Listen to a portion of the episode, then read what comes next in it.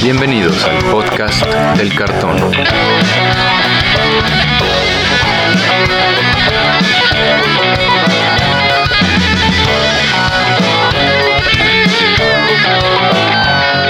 Arrancamos. ¿Qué tal amigos? Bienvenidos de nuevo al podcast del cartón, el podcast donde platicamos sobre todo lo que tiene que ver con el juego Magic the Gathering. Yo soy Andrés Rojas, también conocido como Chat, y me acompañan mis coanfitriones Antonio Teddy y Brian Romero. ¿Cómo están amigos? ¿Qué tal? Chad, Brian, audiencia, un gusto saludarles de nuevo. Aquí nostálgicos por el camino que emprendemos el día de hoy. Hola muchachos, pues como siempre, como cada semana, listísimo para platicar del tema de esta semana que obviamente, como ya lo leyeron en el título, es Commanders, pero creo que vamos a empezar con un pequeño viaje en el tiempo. Es correcto, Brian. Y es que gracias a nuestro estimado escucha, Diego Alfaro, nos, nos recordó que nuestros guionistas están bien güeyes y se les olvidó poner el año 2015 en nuestro episodio pasado de los preconstruidos. Una disculpa, entonces por eso que vamos a agregarlo en, esta, en este episodio. Gracias, Enrique. Gracias, Diego, por, por, acordarnos. Entonces, vamos a acordarnos en esos antaños viejos, años de 2015. Ese Commander que tenía. Ah, sí. Estuvo especializado en los Experience Counters. No sé si se acuerdan, pero había varias. Eran bicolor, casi todos. Sí, creo que son todos. Y estaban basados en Experience Counters. Cada bueno, ganas puntos de experiencia dependiendo, dependiendo de una habilidad de tu comandante y hacían diferentes cosas cuando tenías diferentes números de contadores. Por ejemplo, está Daxos de Return, que es un comandante que es por SOP, cuesta uno negro, uno blanco y un incoloro, un zombie soldado. Y dice, cuando casteas un encantamiento, ganas un contador de experiencia. Es un 2-2. También tiene otra habilidad que igual le, puedes, le pagas uno negro, uno blanco, uno incoloro y pones un espíritu negro-blanco con poder y fuerza igual al número de contadores de experiencia que tengas. Mm, muy sencillo, creo que yo no vi tanto juego con él. ¿Ustedes recuerdan algo? Bueno, es un como tema de encantamientos como podemos leer. Sí, fíjate que en blanco siempre como que regresan a esa, a esa parte, ¿no? De, usar encantamientos. Eh, me tocó en alguna vez, alguna vez verlo, pero la verdad es que nunca, no destacó mucho. Lo que sí destacó, para mi gusto, es que venían criaturas que eran protectores de tus comandantes. Y en este caso venía la Bastion Protector, ilustración de Miguel Adame Mínguez, que pues, ya ven que es mexicano, que ahora están en los Unites, y un gran ilustrador. Y es que la Bastion Protector es una criatura eh, humano soldado 3-3 por 3 manas, uno blanco, dos incoloros, y dice que las criaturas comandantes que tú controlas tienen más 2 más 2 y tienen indestructible.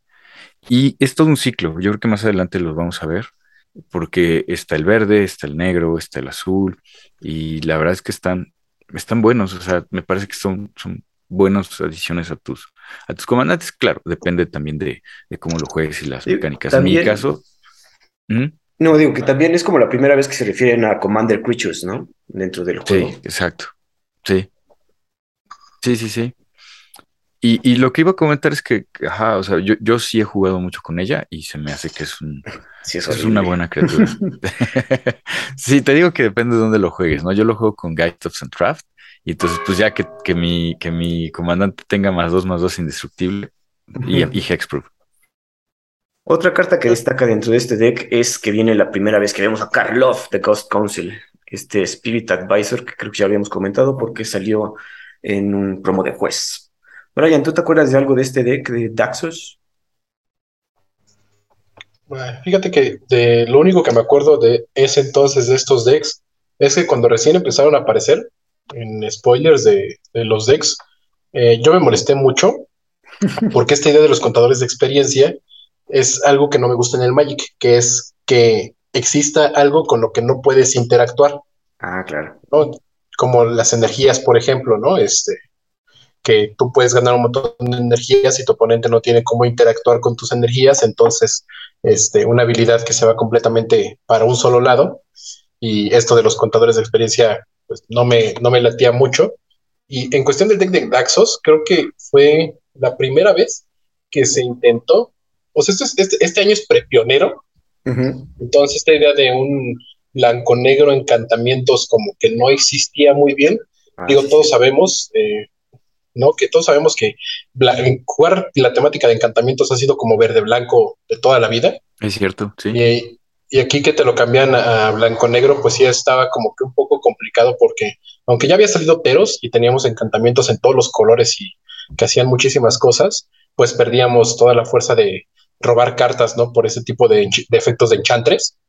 Claro. Y no fue muy popular entre la gente que fue muy fan de los encantamientos, ¿no? Mm. Eh, varios creo que sí lo llegaron a buscar por precisamente por este Karlov, más por flavor, de que era como este el tatarabuelo de Teisa, Ujú. De Teisa, ajá. ¿no? Pero, pero no, nunca, creo que de, de los decks que salieron, este, este fue de los que pues esperaban como que hasta el fondo para venderse, porque Blanco Negro en Blanco Negro Encantamientos en el 2015, y yo creo que hasta el día de hoy, cuando estés escuchando este podcast, no importa en qué año estés, no es la mejor combinación para jugar mono encantamientos.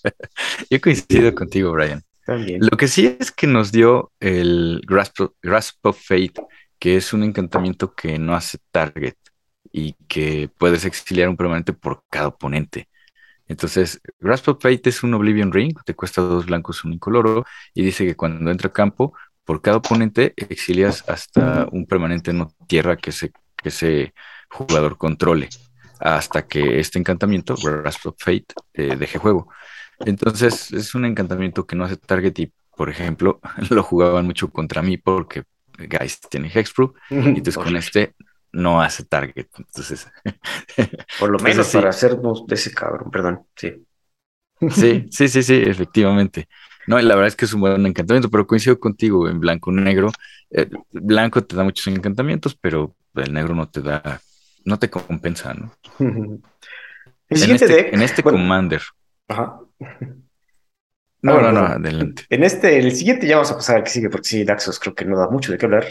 Pero bueno, vamos a hablar ahora sí de Lisette. Mystics de, Magnus. Mystics of the Magnus, con el deck Sys Control. Y es que Mystics es como un deck Spellslinger, está especializado obviamente porque es Lisette. Ahí no hay, mucha, no hay mucho por dónde variarle. Entonces, Spellslinger. Mystics dice por uno rojo, uno azul y dos incoloros, un Goblin Wizard, que ahí también estaba raro, como que un Goblin Wizard nos acaba de onda. Un 2-2 que dice que cuando castes un instant of sorcery spell con converted mana cost mayor a el número de contadores de experiencia que tienes, obtienes un contador. O sea, si, tiene, si lanzas un spell de coste 2 y no solo tienes un contador, le pones otro. Y esto, bueno, tus instant sorcery spell cuestan uno menos por cada contador de experiencia que tengas. Entonces, básicamente, Mystics reduce el costo de tus spells para que puedas estar tirando a lo bruto. Cada vez spells más grandes.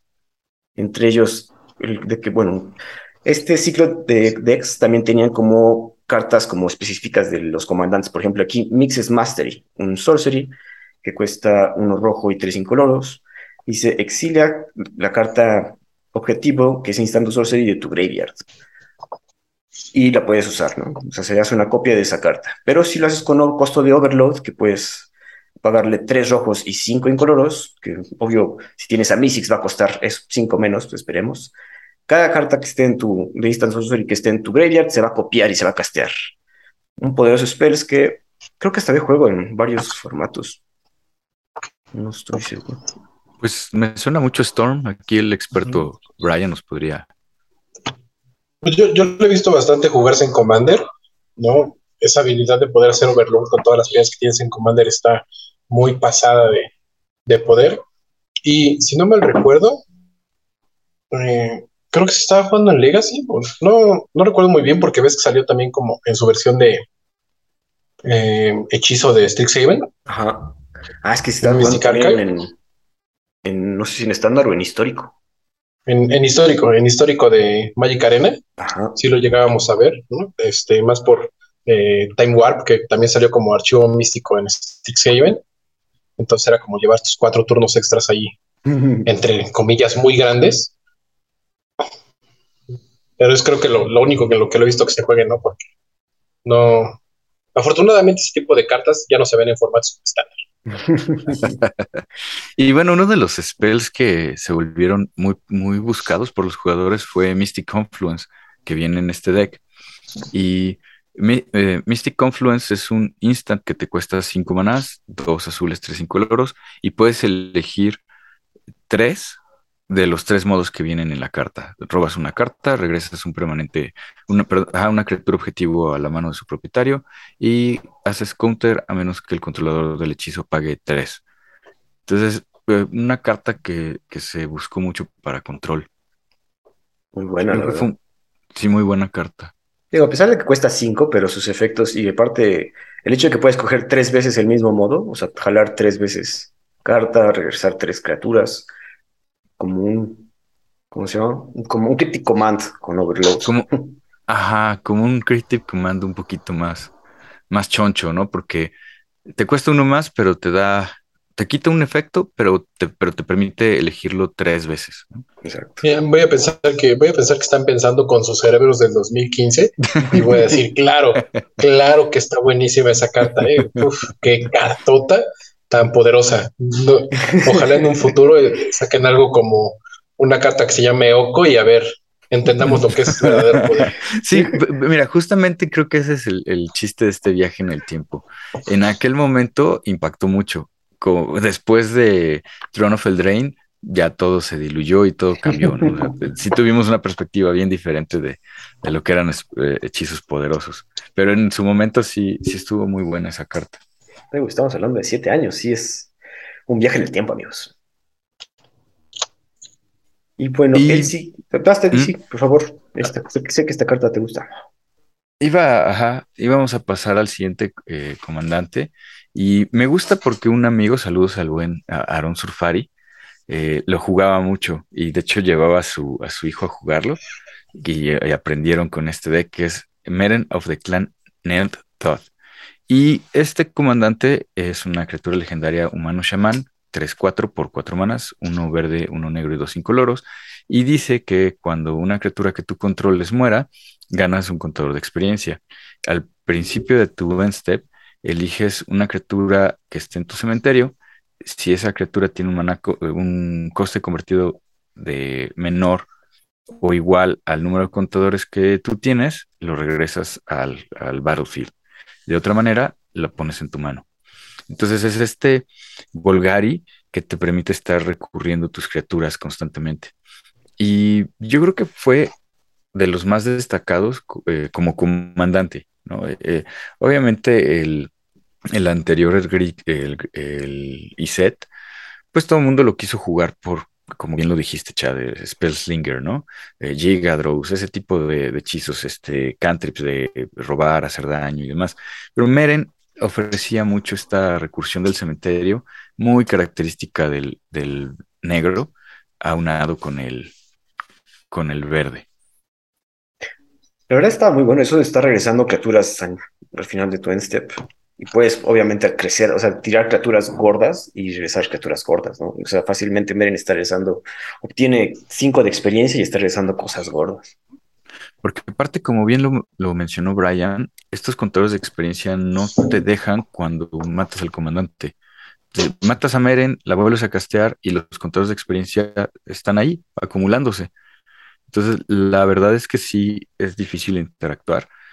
Y como bien dices, ¿no? Este Meren puede estar regresando criaturas gordas, criaturas con efectos. Puedes meter este, este efecto de sacrificar tus propias criaturas para ganar estos contadores de experiencia y haces scry o regresas al, monito, las maná. Hay, muchos efectos en negro precisamente.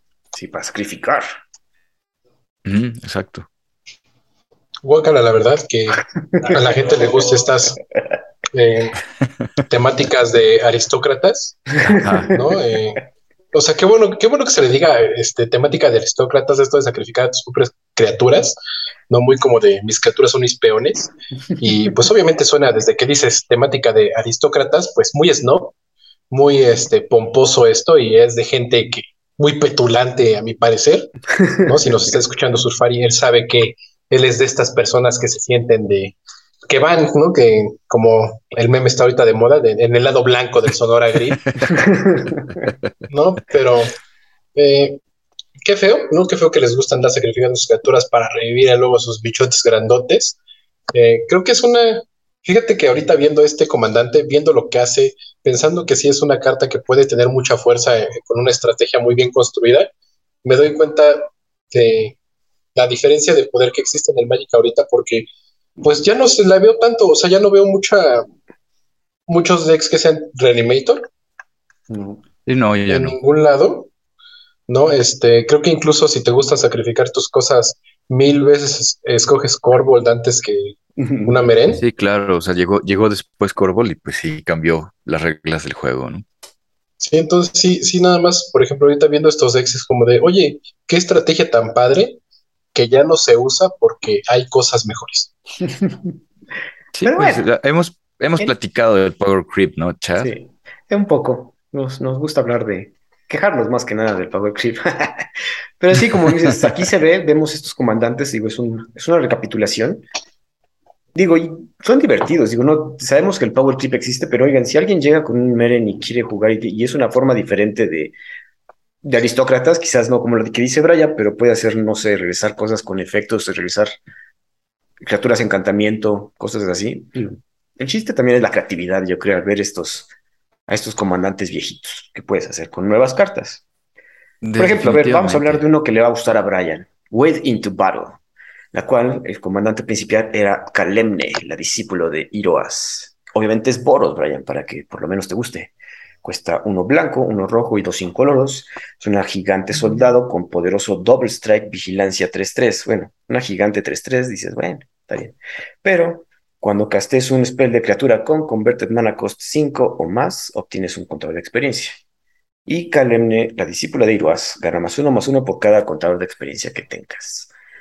Algo Boros, pero como que no se ve mucho en Boros, ¿no? O sea, criaturas grandotas en Boros, Brian, ahí sí hay que verse creativos, por ejemplo, ¿no? O que tenemos a tu Son Titan, tu Inferno Titan, pero hay que buscar otras cosas para que este deck jale. Es que creo que la idea de este deck era que por fin pudieras armar un deck de gigantes que no perdiera tan feo, ¿no? Porque no. Ah, ¿Cómo se llamaba este? Había un gigante del Orwin, ¿no? Que creo que sacrificaba criatura y hacía daño, que era como el, el, ah, comandante gigante por excelencia. Que hacía flink. Ajá. Y pues llega aquí Kalem para decir, ah, pues mira, cada vez que estés jugando tus criaturas chonchas, ¿no? Después de tu comandante van a hacer más cosas. Eh, francamente, a mí, este, por ejemplo, esta, esta, este comandante yo lo vi y dije, qué bueno está, hasta que vi que no tenía prisa, lo cual se me hizo súper raro, ¿no? Porque, pues, ¿para qué vigilancia? Cuando tiene doble strike, dale prisa de una vez para que se ponga aquí mucho mejor. Hubiera sido un muchísimo mejor comandante con prisa, pero pues no se puede tener todo cuando estás jugando los colores más poderosos en el Magic. ¿no? Digo, ya tu deck va a llevar Source to Closures y Lightning Bolt. Nadie tiene nada que hacer contra esas cartas. Entonces, pues a mí, a mí sí, yo recuerdo cuando vi estos, estos comandantes, dije, oye, este está padre.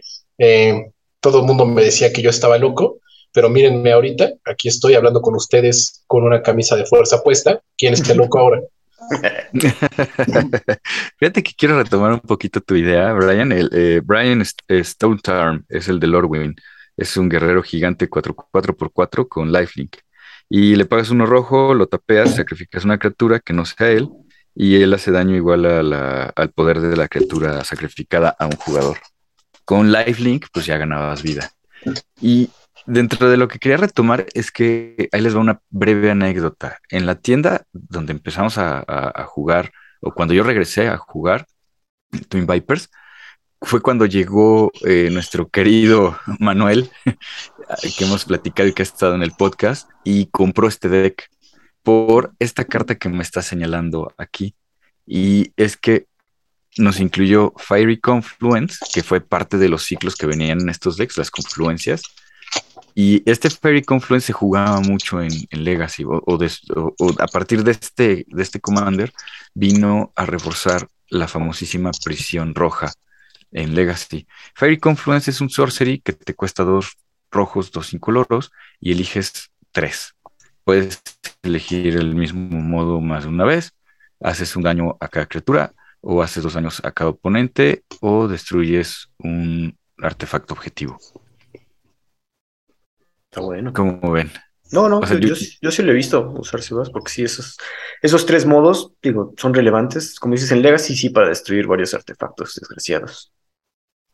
Sí, sí, o, limpiar la mesa, o, o, pues ya hace seis daños a, un jugador, ¿no? Ah, dos, cuatro, seis, hace seis daños al jugador. Cuando no tienes mano y todequeas jugando la prisión, está bien bueno. Eso sí, cierto. este Fiery Confluence creo que fue muy, muy bueno. Y ese ratito nos mostrabas a Anya, Merciless, Merciless Angel. A mí me gustó mucho este ángel. La verdad es que quise jugar con él y desgraciadamente se lee más, más padre de lo que en realidad es. Te diste cuenta que era basura, por supuesto. sí, me pasó. Sí, sí, se, lee padrísimo. Es un 4-4 por 5 manadas, un boros y 3 incoloros. Vuela y dice que Anya Merciless Angel gana más 3 más 3 por cada oponente que su total de vida sea la mitad de, su vida con la que inició. Menos de la mitad. Menos de la mitad, tienes razón. Y mientras la vida de un oponente sea menos de la mitad, Anya tiene indestructible. Entonces, por, lo general no se cumple eso. No, no, está bien difícil. O sea, está bien difícil. Sobre todo que a lo mejor vamos a decir que la bajas en, el quinto turno. Ajá. Y pues no. O sea, si, si juegas en una mesa con 40 vidas, o sea, los oponentes tienen que tener 20. Bueno, supongamos que empezaste con criatura de turno 1 hasta turno 5 el ángel y tu oponente bajó una tierra girada y no robó más tierras. Entonces, muy posiblemente sí lo estés logrando. Ese es el, como que ese fue el, problema. La ilustración está padrísima, este ángel me gusta mucho. Nada más comentarles que se lee mucho mejor, sí, mucho mejor de lo que en realidad fue. Otra. Bien, fíjate, yo. Ah, bueno, perdón. Yo, creo que precisamente ya de esa carta quería mencionar porque creo que la, la carta, la mejor carta que traía este deck era, bueno, aparte de la conferencia que se juega en Legacy, gente que no le gusta que sus oponentes jueguen Magic, no, esta espada, este equipo, la, la Blade of Selves, no sé cómo se dice en español, espada de los mansos, creo que es, ¿no? Algo así. Algo así, no sé, no, sé qué sea Selves. Eh, voy a decir que es este Salvas, claro.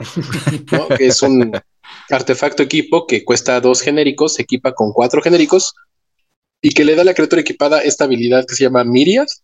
Ajá.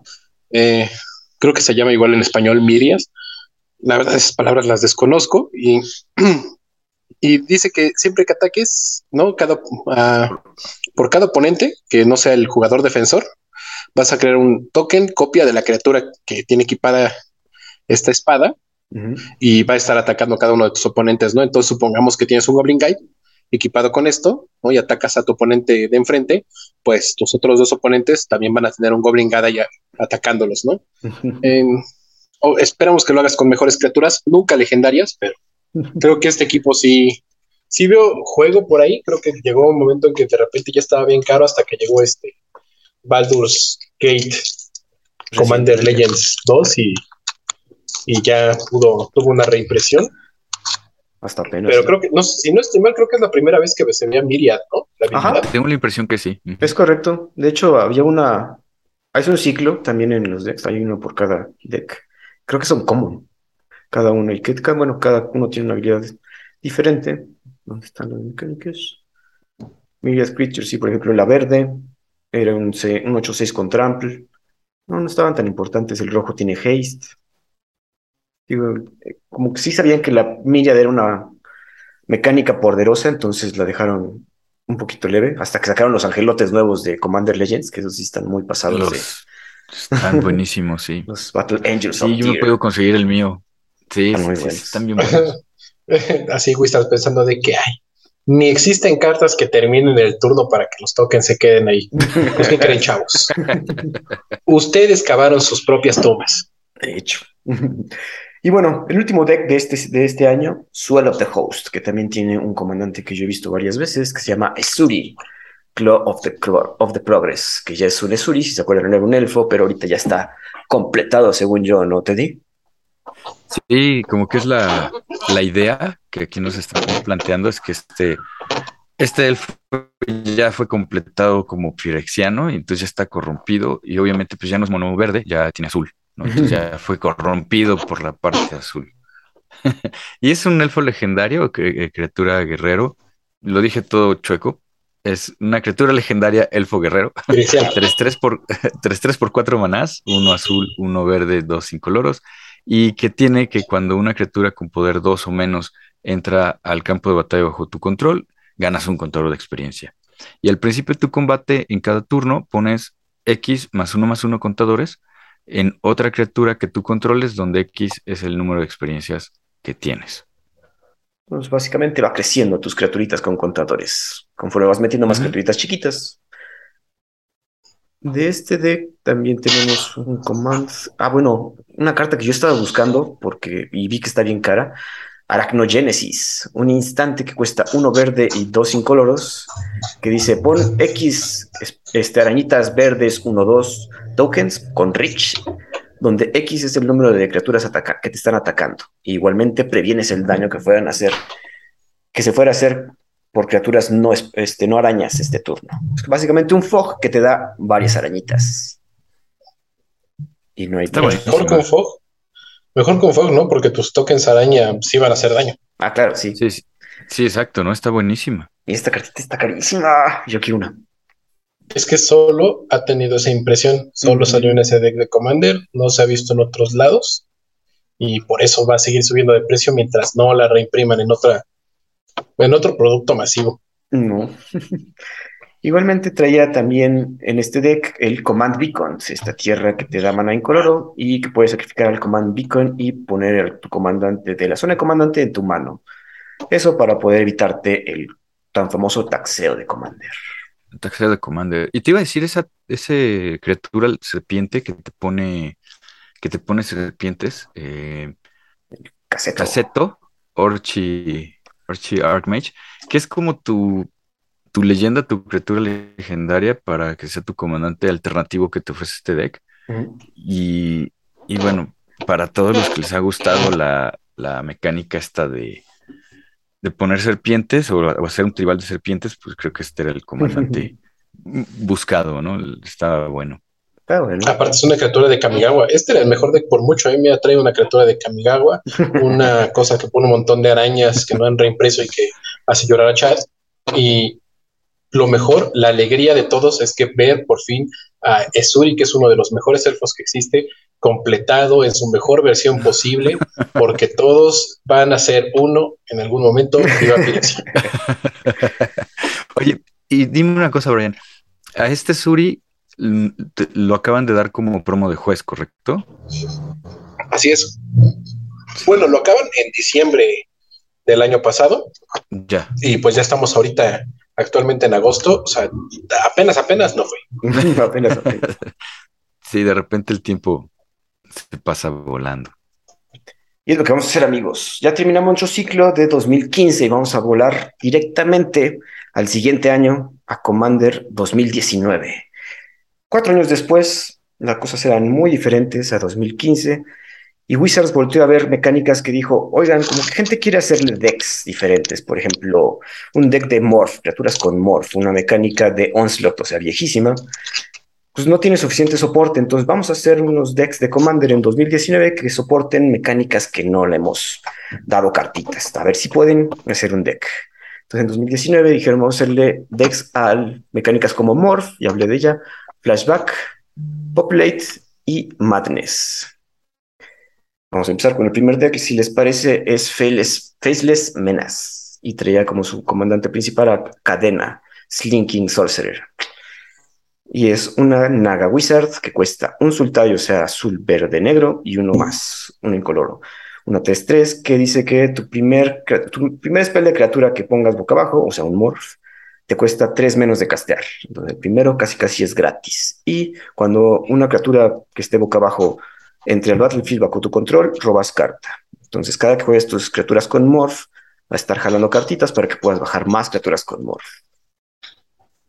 De, que ah, Yo, te voy a decir, creo que por, nostalgia, el comandante que, más he visto de este deck es precisamente Volrat de Shape Stealer.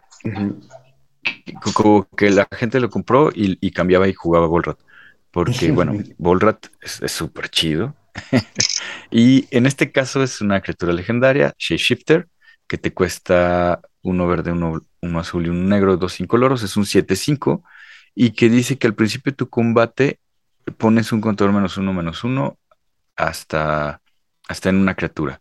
Le pagas uno genérico y hasta el final de tu turno, Volrat se convierte en una copia de esa criatura, excepto que sigue siendo un 7-5 y tiene estabilidad, o sea, estabilidad de, de poder convertirse en otra criatura. Entonces, bueno, muy bien la mecánica de, de lo que hacía Volrat el, el, en las novelas y eso, que, pues, que era el, el shape shifter por excelencia.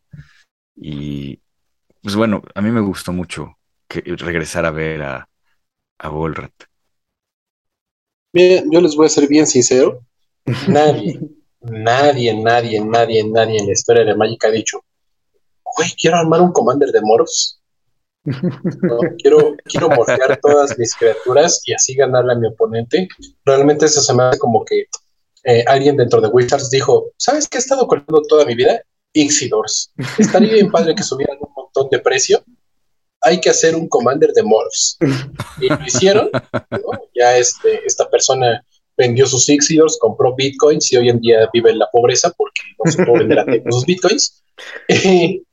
y pues realmente ves esto y dices, órale, qué padre Volrat. O sea, para nosotros las personas de edad, ¿no? Los que ya tenemos que empezar a hacer nuestras aportaciones a la FORE, pues está bien padre, pero realmente, o sea, a ver, díganme la verdad, ¿alguna vez han dicho, oye, pues estaría bien padre jugar Morph? No, la verdad, te, voy a platicar otra anécdota. Cuando empecé a jugar en, en la primera tienda a la que fuimos, el, el, amigo que me enseñó a jugar tenía un deck de Morphs, pero era blanco-negro. Jugaba con Griming Demon y con Exalted Angel. Entonces era una mecánica diferente. No existía Commander, jugábamos con 60 cartas, cuatro copias. Y ahí fue cuando aprendí que cuando te bajan un 2-2 sin cara, sin habilidades, porque está morfeado, tienes que matarlo ahí, ¿no? Porque, ajá, baja, ¿qué hace? No, es un 2-2, no hace nada, ah, va, ok, eh, voy yo, robo, hago mi cosa, va él, ah, te pego, ok, ah, lo desmorfeo, es un 6-6. ¿Ay, ¿Ay, qué? no, y, ah, y también desmorfea al otro, es un 4-5 volador que tiene lifelink. Ala, eh, bueno, Teddy, pero estamos hablando de tiempos en que el dólar estaba en 10 pesos o menos, ¿no? Entonces, o menos. No, sí. o sea, cualquier cosa nos sorprendía, pero hoy en día, morfear tus criaturas. Ah, Digo, de hecho, no, ¿te acuerdas? ¿Se acuerdan que en, en Ravnica salió, a lo mejor me equivoco de expansión, pero en Ravnica salió una cosa que desvolteaba, desmorfeaba o morfeaba? Creo que en Cans fue, hasta Cans. ¿Fue hasta Cans? Porque en Cans yo me acuerdo, hubo yo me acuerdo que un, era una cosa azul que tenía como unas patotas y, y entonces lo que hacía era que todas las criaturas que estuvieran volteadas las volvían morphs y los y todos los morphs los desmorfeaba, ¿no? Los, los, los volteaba, todo lo volteaba, pues. Estaba bien chistoso. Fíjate que Morph, o sea, como dice Brian, sí no es un- un- una mecánica de la cual leería deck, y de hecho desde que salió, como que era una mecánica que se te hacía rara, o sea, como que bajabas una criatura sin forma y luego se volteaba en otra, o sea, dentro de nuestra mente de que estamos lanzando spells y creando criaturas, nunca nos explicaron bien hasta que comentó en Wizards que, o sea, un Morph es como una arañita volteada de piedra y después Ajá. como un caparazón y sale la criatura que se supone que morfeas, ¿no? Pero desde el inicio sí Ujú. era una mecánica que te decía, "Mm, suena raro, pero Sí, en fin, sí, sí. Digo, yo me acordándome, como dices, de esas épocas donde el dólar estaba a cinco pesos, decías, bueno, pues a ver, no, no sé, o sea, apenas estabas empezando a jugar, dices, bueno, ok, les voy a creer. ¿Ves? Anda, justo. Bueno, y, y, y aparte, o sea, ese, ese era como el morfeo, ¿no? El que era como la arañita esta, este, que era el caparazón de la criatura. Porque, ¿qué fue en Cans of Tarkir?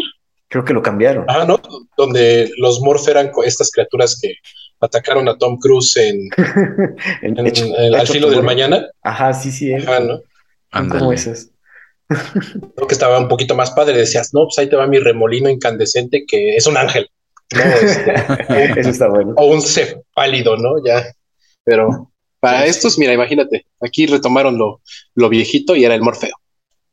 La Sí, y bueno, dentro de las cartas icónicas que sí nos ofreció este deck, eh, yo creo que Leadership Vacuum ha pasado mucho por debajo del radar y yo creo que ahora se va a retomar mucho con este tema de las criaturas con, con Ward, porque Leadership Vacuum es un instant que te cuesta un azul, dos incoloros y dice que el jugador objetivo regresa a la zona de comando sus comandantes y robas una carta.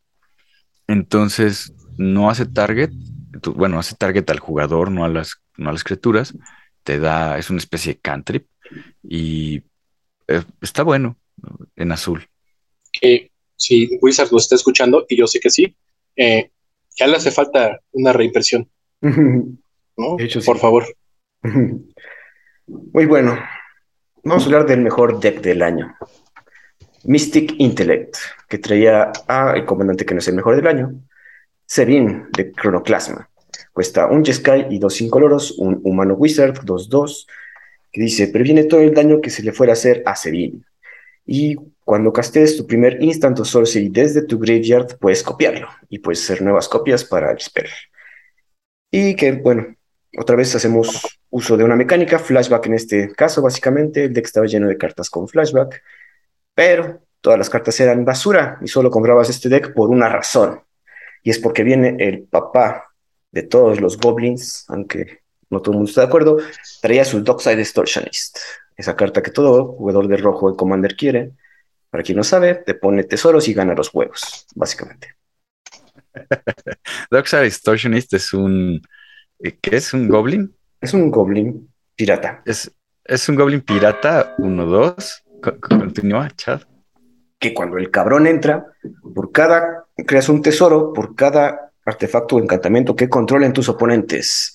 Entonces, básicamente por dos manas estás, bueno, en una mesa de commander normal, estás poniendo fácil, mm, fácilmente de 5 a más tesoritos. Lo cual significa mana, lo cual significa el juego. Es, es un abuso esa carta. Es una tontería que lo hayan sacado nada más en un deck de Commander, ¿no? Que no fuera tan accesible hasta recientemente en Double Masters y hasta eso no he visto muchísimo circulando porque todo el mundo los está acaparando a sabiendas, ¿no? De que se les dijo aquí en el podcast del cartón que este tipo de cartas pues no van a ver una reimpresión de nuevo pronto y que van a volver a subir de precio, etcétera, etcétera, ¿no? Eh, y digo, o sea, es, este, para estas personas que les gusta la, cochinada y juegan Commander competitivo, eh, pues es de las estrellas del rojo, ¿no? De los eh, auto-include en tu deck. Si llevas rojo, si llevas goblins, si llevas piratas, eh, si quieres ganar, si te gustan los tesoros, si te gustan los changos rateros, ¿no? Porque creo que su más reciente ilustración es otro chango ratero. Y pues, ah, mira, o sea, ¿Qué se puede decir de, este deck que se trataba del flashback, que trajo una cosa que te hacía tesoros? ¿Por qué? Porque sí, ¿no? Porque pues para, ya, ¿no? Hay que hacerlo, ¿no? Hay que ponerlo en este deck. Va de acuerdo al tema, ¿no? Según mis pompis, ¿no? Digo, flashback es una de las, creo que es una de las mejores habilidades que ha existido en Magic porque se me hace una habilidad muy fuerte, pero al mismo tiempo bastante justa, ¿no? En, en cuestión de los hechizos. Y les ponen esta, esta porquería aquí para que, ah, sí, pues en vez de vender un deck vamos a vender 10 mil, ¿no? Porque la gente va a querer este goblin que puede hacer combo con un montón de cosas. te, quería comentar, bueno, les quería comentar que cuando salieron estos decks, en, en los demás canales eh, de Command Sound estaba como agarrando fuerza y eso. Recuerdo que lo que más les llamó la atención fueron los comandantes de la saga del viento ligero, del Weatherlight. Y es que en este deck también nos incluyen a Gerard, Weatherlight Hero, y en el otro nos incluyeron a Bolrat, y en otro nos, incluyeron al. Ay, eh, se me fue el nombre del. No des spoilers, no des spoilers. Bueno, no lo digas todavía. Eh, este Gerard, eh, Weatherlight Hero, es un 3-3 por 4 manás, Boros, uno blanco, uno rojo, dos incoloros, tiene First Strike, y cuando muere, lo puedes exiliar y regresas a tu campo de batalla, artefactos y criaturas que hayan sido puestas este turno en el cementerio. Entonces estaba con esta idea del flashback. Pero definitivamente el que se lleva las, la gloria fue el Dockside Extortionist. Nada más que como que nunca se habló mucho de él en ese momento. Que vino después, ¿no? Como que la gente se dio cuenta del poder que tenía Dockside Extortionist. Y en aquel momento, pues estábamos como muy contentos con, con regresar al, al Weatherlight y la historia, ¿no? De, esa saga. Es correcto. También dentro de este deck trae otras dos cartas importantes. Un comandante que de hecho es mejor que Sevin, que es Elsha of the Infinite. Cuesta uno blanco, uno rojo, uno azul y dos incoloros, un Jin Monk. 3-3 con Prowess y dice que puedes ver el tope de tu Leovía en cualquier momento y puedes castear el tope de tu Leovía en cualquier momento si es un no creature, no tierra. Y puedes castearlo como si fuera tuviera flash. Entonces es un Spellinger en Jeskai muy poderoso y que puede también hacer ahí convitos con el poderoso Trompo. Y creo que esta, esta criatura está mucho más alineada en lo que hace Jeskai o sea, porque siendo monje y teniendo prowess, eh, que lo que hace Sabine, ¿no? Sabine, sí. Sí. y aparte, luego eso hace prowess, nada más es el, la tasca de jugar con tu tope. con el tope, claro. Pero, pero, es que el tema es flashback. No Sky. Ya sé. a ver, o sea, es que ah, este comandante está bien padre y representa muy bien los Sky. Pues sí, pero el tema es flashback del deck. Ya ves, ah, seguramente Terry ayudó al diseño de este deck y fue de hay que meterle esto. Oye, pero no tiene flashback y no funciona con nada del cementerio. Cállate, méteselo. Pues igual que Doxa Extortionist. Así fue. Por eso. Y bueno, creo que la otra carta que ¿Sí tiene flashback. La que sí tiene flashback, la que sí cumple con la mecánica es Sevin's Reclamation. Es un sorcery que te cuesta tres manas, uno blanco, dos incoloros, y regresas un permanente de tu cementerio a campo con coste de tres o menos. ¿no? Y tiene flashback, te cuesta eh, cinco, uno blanco y cuatro genéricos. Y si pagas el flashback, puedes regresar hasta dos permanentes en lugar de uno. Está una carta poderosa que se presta el combo con Intuition. Con Intuition buscas lo que quieres regresar, buscas tu piedra millonaria de coste cero, este spell y otra cosa, entonces regresas tu combo. Ah, bueno, Underworld Bridge, para esta época ya estaba Underworld Bridge, creo. No. No me acuerdo. No, no, no, Underworld Bridge también salió en el 2020. Ah, cierto. En Teros, ¿no? Bueno, estabas regresando cositas más sencillas y no el atasque que próximamente se vendría. Pero sí, definitivamente, la... perdón. Sí, era de, la, de, las advertencias de que lo de coste 3 y menos iba a venir muy fuerte en el futuro. Eso sí. Ándale. Ándale. Teddy, ¿nos puedes comentar y, bueno, del siguiente? El siguiente comandante es Giret Con Conclave Exile. Es una criatura legendaria humano chamán, 2-5 por 5 manás, eh, uno blanco, uno verde, uno rojo, dos incoloros, que es Naya. Y cuando él entra al campo de batalla, creas un rinoceronte con trample 4-4. Y cuando él, él eh, Gira, ataca, uh, haces populate o populas, no sé cómo traducirlo. popular, sí, popular. Popular, ¿no? Y el, el, el token entra tapeado y atacando. O sea, el, el, token que pongas entra tapeado y atacando. Y bueno, para popular creas un una copia de un token que ya esté en juego. Ajá. sí, sí, sí. Y bueno, no sé qué decirte de este comandante. Te, te digo que recuerdo que, que sí se emocionaron mucho. Sin embargo, como que pues después de ver eh, Doxar Extortionist y ver que no venía en este deck, a pesar de que traía rojo, como que no, no gustó mucho. No, nada más bueno, yo sí he visto como el otro comandante, su comandante que trae es Atlapalani, Nest Tender. Es una humano chamán que cuesta igual un Naya y uno incoloro. Dos, tres, que dice págale dos y gírala y creas un huevito verde 0-1 con Defender. Y cuando un huevito que tú controlas se muere, revelas cartas del tope hasta que reveles una criatura y entra a juego, gira, entra a juego. Además se va a, al botón en random order. Y pues era con esa idea de estar, bueno, sacrificando huevitos y trayendo el Dracis poderosos o dragones o cosas así gordas. Un deck Battle Cruiser con Atlapalani y los huevitos. Yo sí lo vi intentarse y de hecho sí lo vi que alguien de repente sí sacó un par de Ulamox, cosas así con un huevito. Entonces, eh, se me hacía divertido, no tanto poderoso, pero sí como aquellos jugadores Timmy que nos gusta jugar cosas gordas, estaba divertido.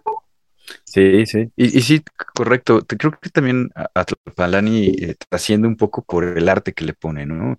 Para nosotros los mexicanos, como muy, muy en esta, eh, en esta línea del, de los aztecas, como representados ahí como azteca maya. Uh -huh. Y la verdad es que, bueno, ah, creo que gustó mucho en eso. Fuera de eso, no sé, que traía un Oran Frostfang, que también ya está muy cara. pero no traía algo más de que destaque del deck. Brian, ¿algo que quieres comentar acerca de Gireth contra Exile?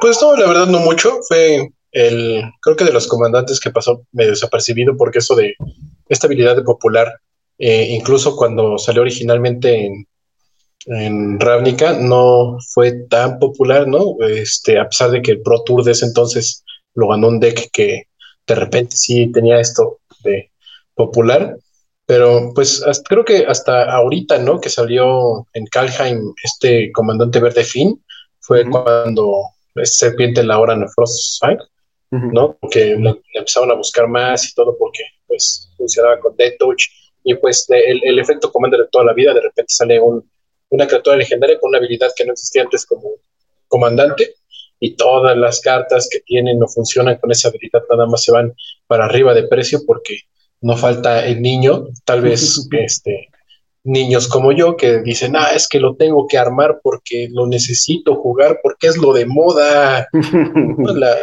Así pasa. Los básicos que somos, ¿no? Los jugadores de Magic básicos.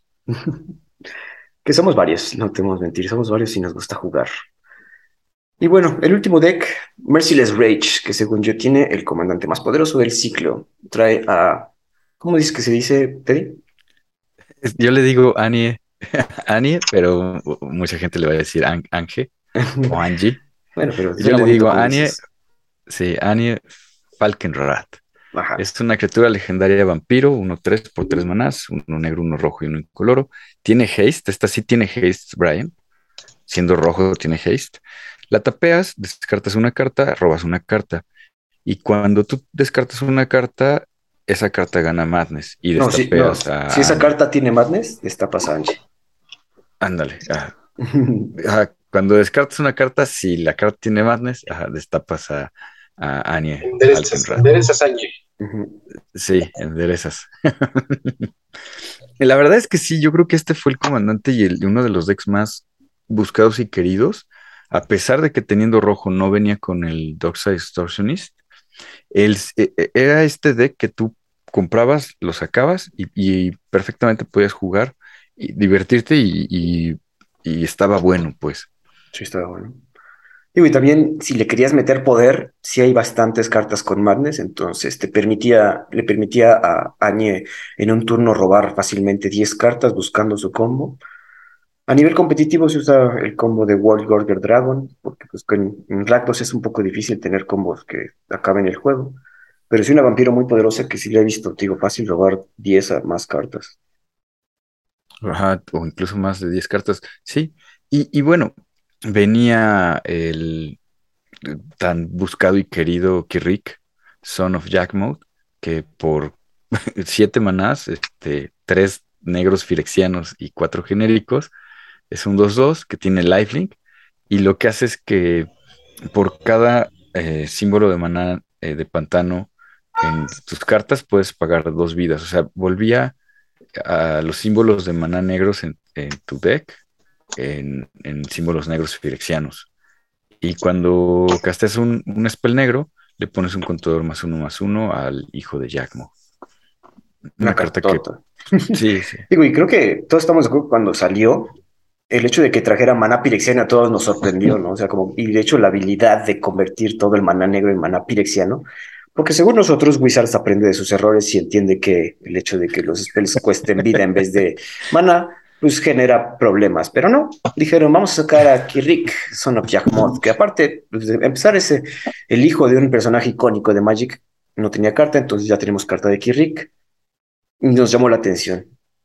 Sí, correcto. Se menciona en, otras cartas, en flavors de otras cartas, pero no, no lo habíamos visto. Y como dices, el verlo ya aquí llamó muchísimo la atención. Una carta que fue muy buscada y muy querida. Y sí, cambió mucho el juego. El, como dices, el que te convierta en todo en firexiano, lo puso dentro de la, dentro de la escena competitiva de, Commander, lo, puso muy arriba, ¿no? Sí, es un deck muy suicida, obviamente, porque todos tus costos por lo general se hace con estrategia Doomsday, ¿no? De vamos a pagar todo, toda la vida para castear Doomsday y tener ahí nuestro combo final y ganar. Ándale. Híjole, no sé, yo lo que más recuerdo de este entonces y de ese deck en particular es que cuando salió en el spoiler que Rick, el hijo de Yagmot, ¿no? De nuestro señor Yagmot, eh, todo el mundo estaba con que no, esa carta va a costar un millón de dólares, va a venir a romper el Commander porque está demasiado buena. Y yo me la pasaba, dice, dice, pero es mono negro, son un montón de vidas, aunque la vida es un recurso, tampoco es un recurso infinito, ¿no? Tienes que tener cuidado con eso. En el momento en que la gente lo va a ver de, de tu comandante, sabe que, pues, mientras menos vidas tengas, más eficiente, menos eficiente va a ser tu, tu comandante y tu deck no va a funcionar igual. Y todo el mundo, no, no, no, no, no, Esta carta hasta la van a banear porque está muy dura todo y yo hasta el día de hoy no he visto ningún torneo, no, eh, es más, no he visto ni una mesa que la gane alguien jugando a ese personaje. He visto más jugarse Yagmot hasta el moderno, ¿no? Eh, claro. Y en otros formatos que realmente esta carta, ¿no? O sea, después de años, tranquilamente después, si se lo dije, esta carta no rompió nada, ¿no? Está buena, sí, está medio injusta, cuando tu oponente tiene 40 vidas y tú te la pasaste bajando criaturas con Morph, que nunca pudieron atravesar el puro 04. Obviamente. Pero, este, realmente, pues no, o sea, qué padre, qué, qué padre está la carta, o sea, qué chido que le puedas armar un deck como alrededor de esta, ¿no? Que te permita abusar un poquito y utilizar mucho tu vida, pero realmente, o sea, a ver, ¿no? Hay que ser sinceros, no es Timna. No es sí, no, no, es, no es No, es un como, como, mencionamos, muy arriesgado, muy turbo y hay que saberlo jugar bien, lo cual es difícil. Pero ya otras, otras leyendas. Ah, bueno, te Ajá, quería comentar de la siguiente leyenda porque nos dieron a Graven, es el que iba a comentar hace unos minutos. Graven en este caso es eh, Predator Captain, es el capitán del, del, Predator. Dentro de la saga del Weatherlight, incluso tiene un arte muy similar al de Gerard, y es una criatura legendaria humano guerrero 5-5 por 5 manás, uno rojo, uno negro y tres incoloros. Tiene manas y dice que este Raven gana más X más 0, donde X es la cantidad de vidas que has perdido este turno. Entonces, como que iba muy de la mano con el Kirik, ¿no? Ah, voy a pagar vidas y, él gana más X más 0. Y cuando, sí, cuando él ataca, puedes sacrificar otra criatura. Si lo haces, robas cartas igual al poder de la criatura y pierdes vida igual a la resistencia de la criatura. Entonces, bueno, ver a, la segunda impresión de, Graven en un deck de Commander dentro del ciclo de Weatherlight, pues a mí sí me emocionó. Yo, yo sí fui a conseguir mis, mi, tanto mi Volrat como mi Graven, y ahí tengo mis, mis cuatro cartitas, ¿no? Las ilustraciones originales son de Kev Walker, estas ya son de, otros artistas, de otros artistas, la verdad también están padres. Que bueno, igual como hace referencia a este ciclo, todo, bueno, todo este año a mecánicas viejitas que nadie usa, como ya vimos, también traía muchos personajes así como nostálgicos que, como dices, te ayudaron a vender estas cartitas. Totalmente, sí. Y entre esas... Perdón, Brian, adelante. Eran, es que eran esas, esas cartas que decían, ¿te acuerdas?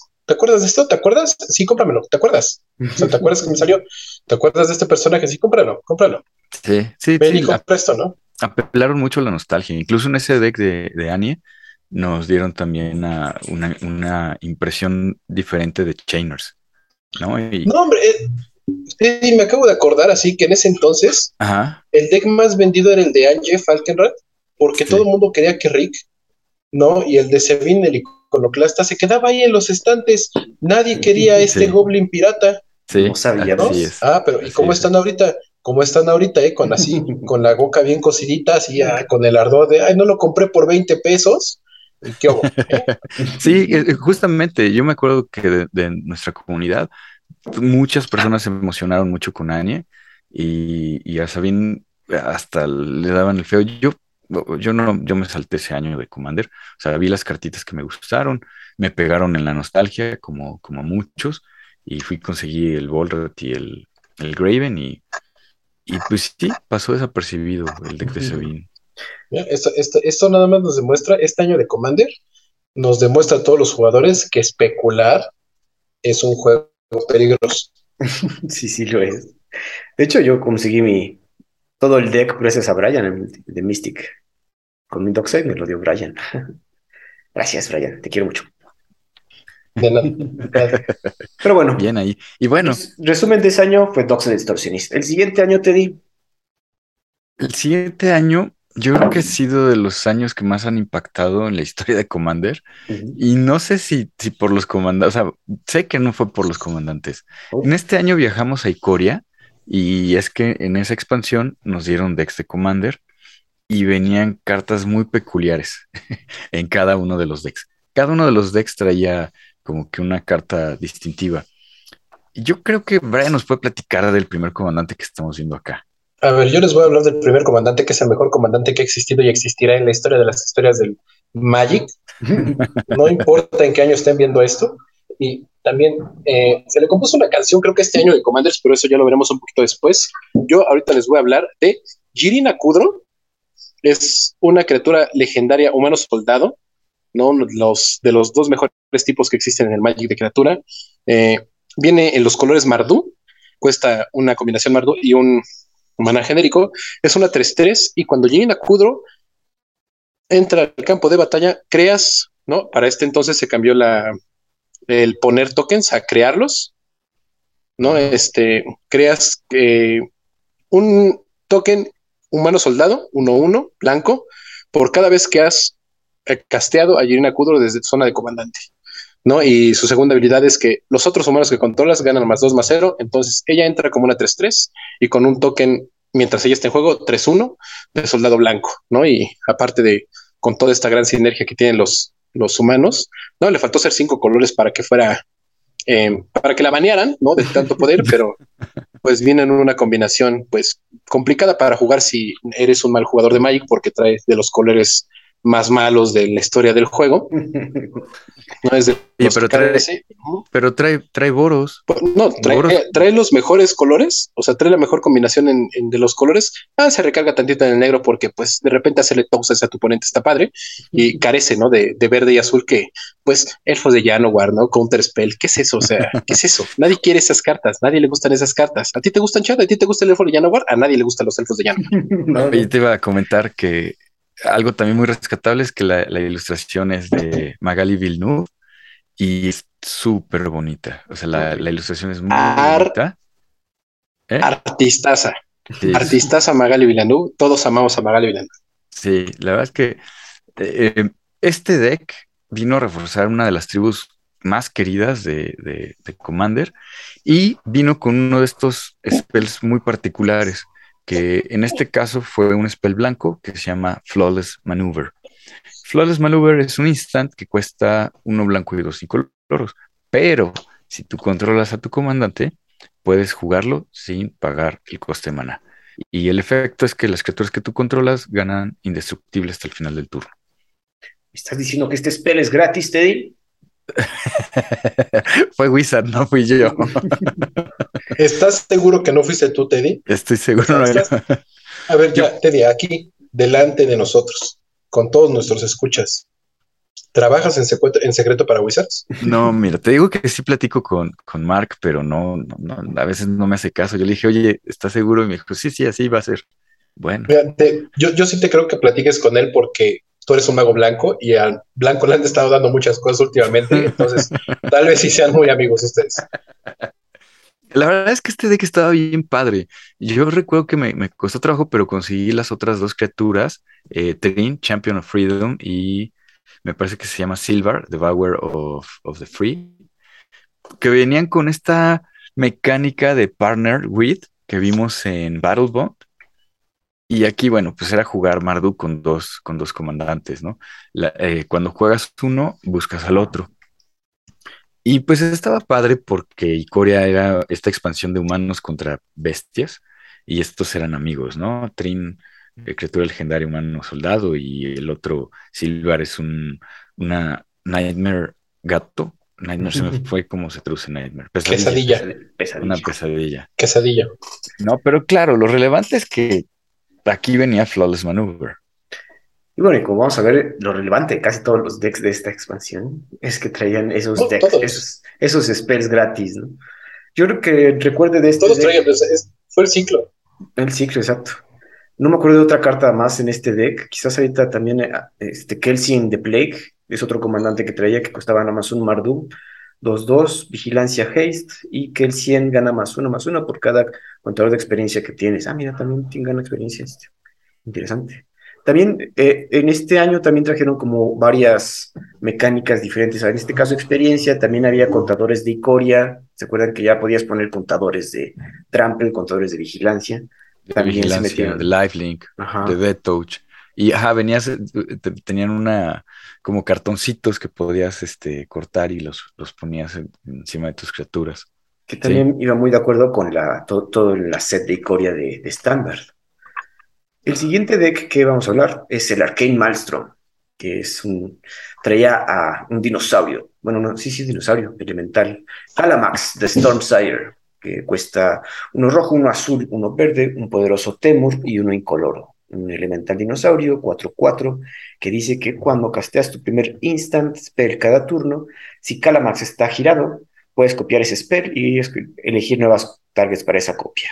Cada vez que copies un instant, le pones un contador más uno más uno a Calamax. Y básicamente es un, un deck de estar copiando instants. Dentro de este deck, su carta que todo el mundo queremos, que todo el mundo lo compramos por eso, era el Counter rojo, Deflecting SWAT, que cuesta uno rojo y dos incoloros, pero si controlas a tu comandante, no te cuesta nada el desgraciado. Y dice que puedes cambiar el target de un spell a otro target. Entonces, cuando van a hacerle al push o algo a tu criatura, dices, Nel, se lo vas a hacer a tu criatura desgraciado y se lo mandas por otro lado. También redirige habilidades, ¿eh? Y eso está también muy bueno. Está bien, exacto. De hecho, a mi gusto, creo que es el mejor de, este ciclo de, hechizos gratis. Eh, creo a, a, mi gusto y mm, creo que es el mejor. O sea, el mejor de todos es este de Afflicting SWAT, porque tiene más de un uso, porque está en uno de los mejores colores del Magic, uno de los, los colores más poderosos, y aparte su ilustración es un dinosaurio, entonces, ¿qué más quieres? Sí, sí, yo coincido contigo. El, que sea rojo lo hace, lo hace bien diferente. Y es, sí, es importante que, haya sido rojo. Y aparte hace lo que al rojo le gusta, ¿no? Pues vamos, bueno, a partir de la impresión de Dockside Distortionist, si no es que un poco antes el color rojo en Commander empezó a agarrar mucho poder, y es también gracias a esta cartita de Deflecting Swats.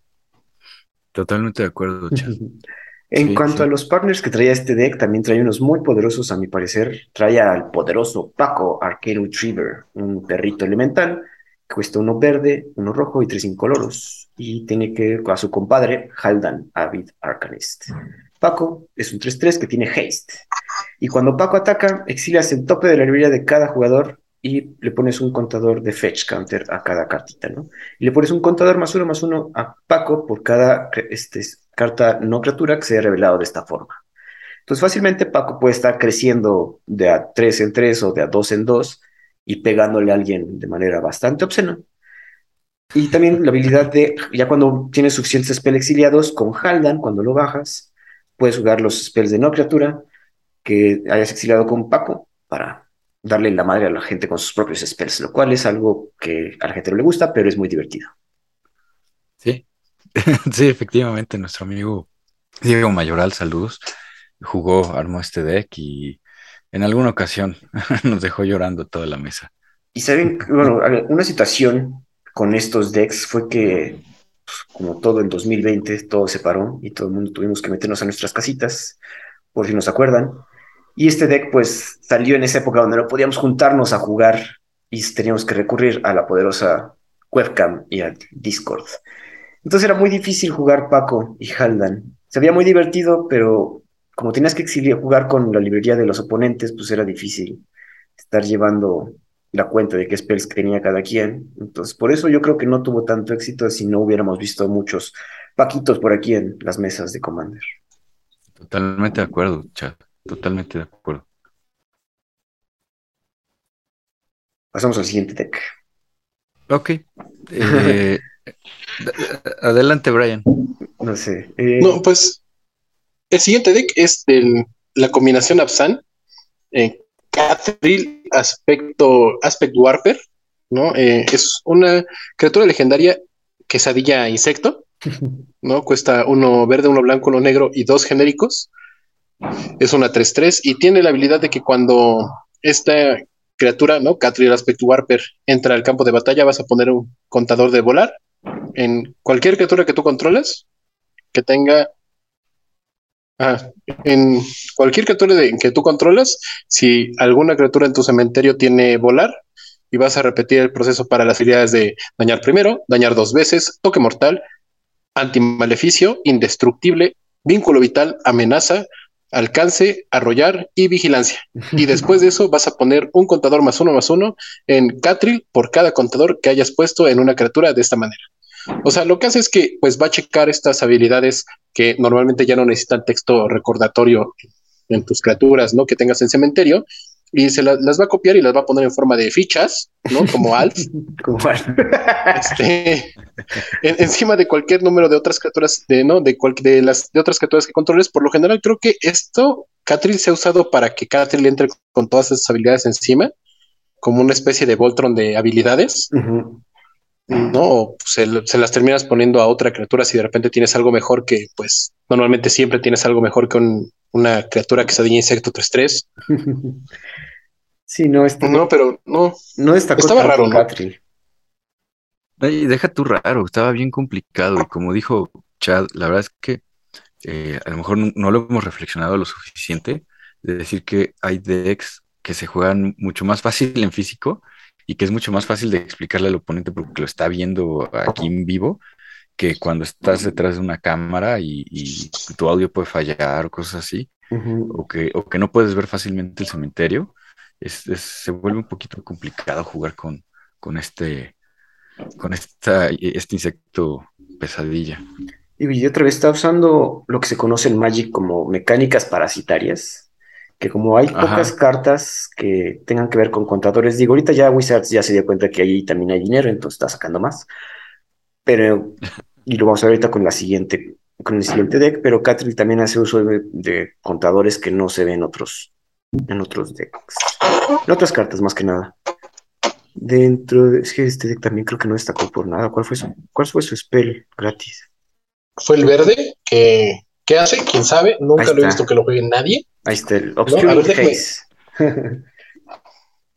A ver, ah, a ver, la voy a leer en este momento. Creo que va a ser la primera vez que la voy a leer porque en todo el tiempo que he llegado a jugar Commander jamás vi que alguien la usara.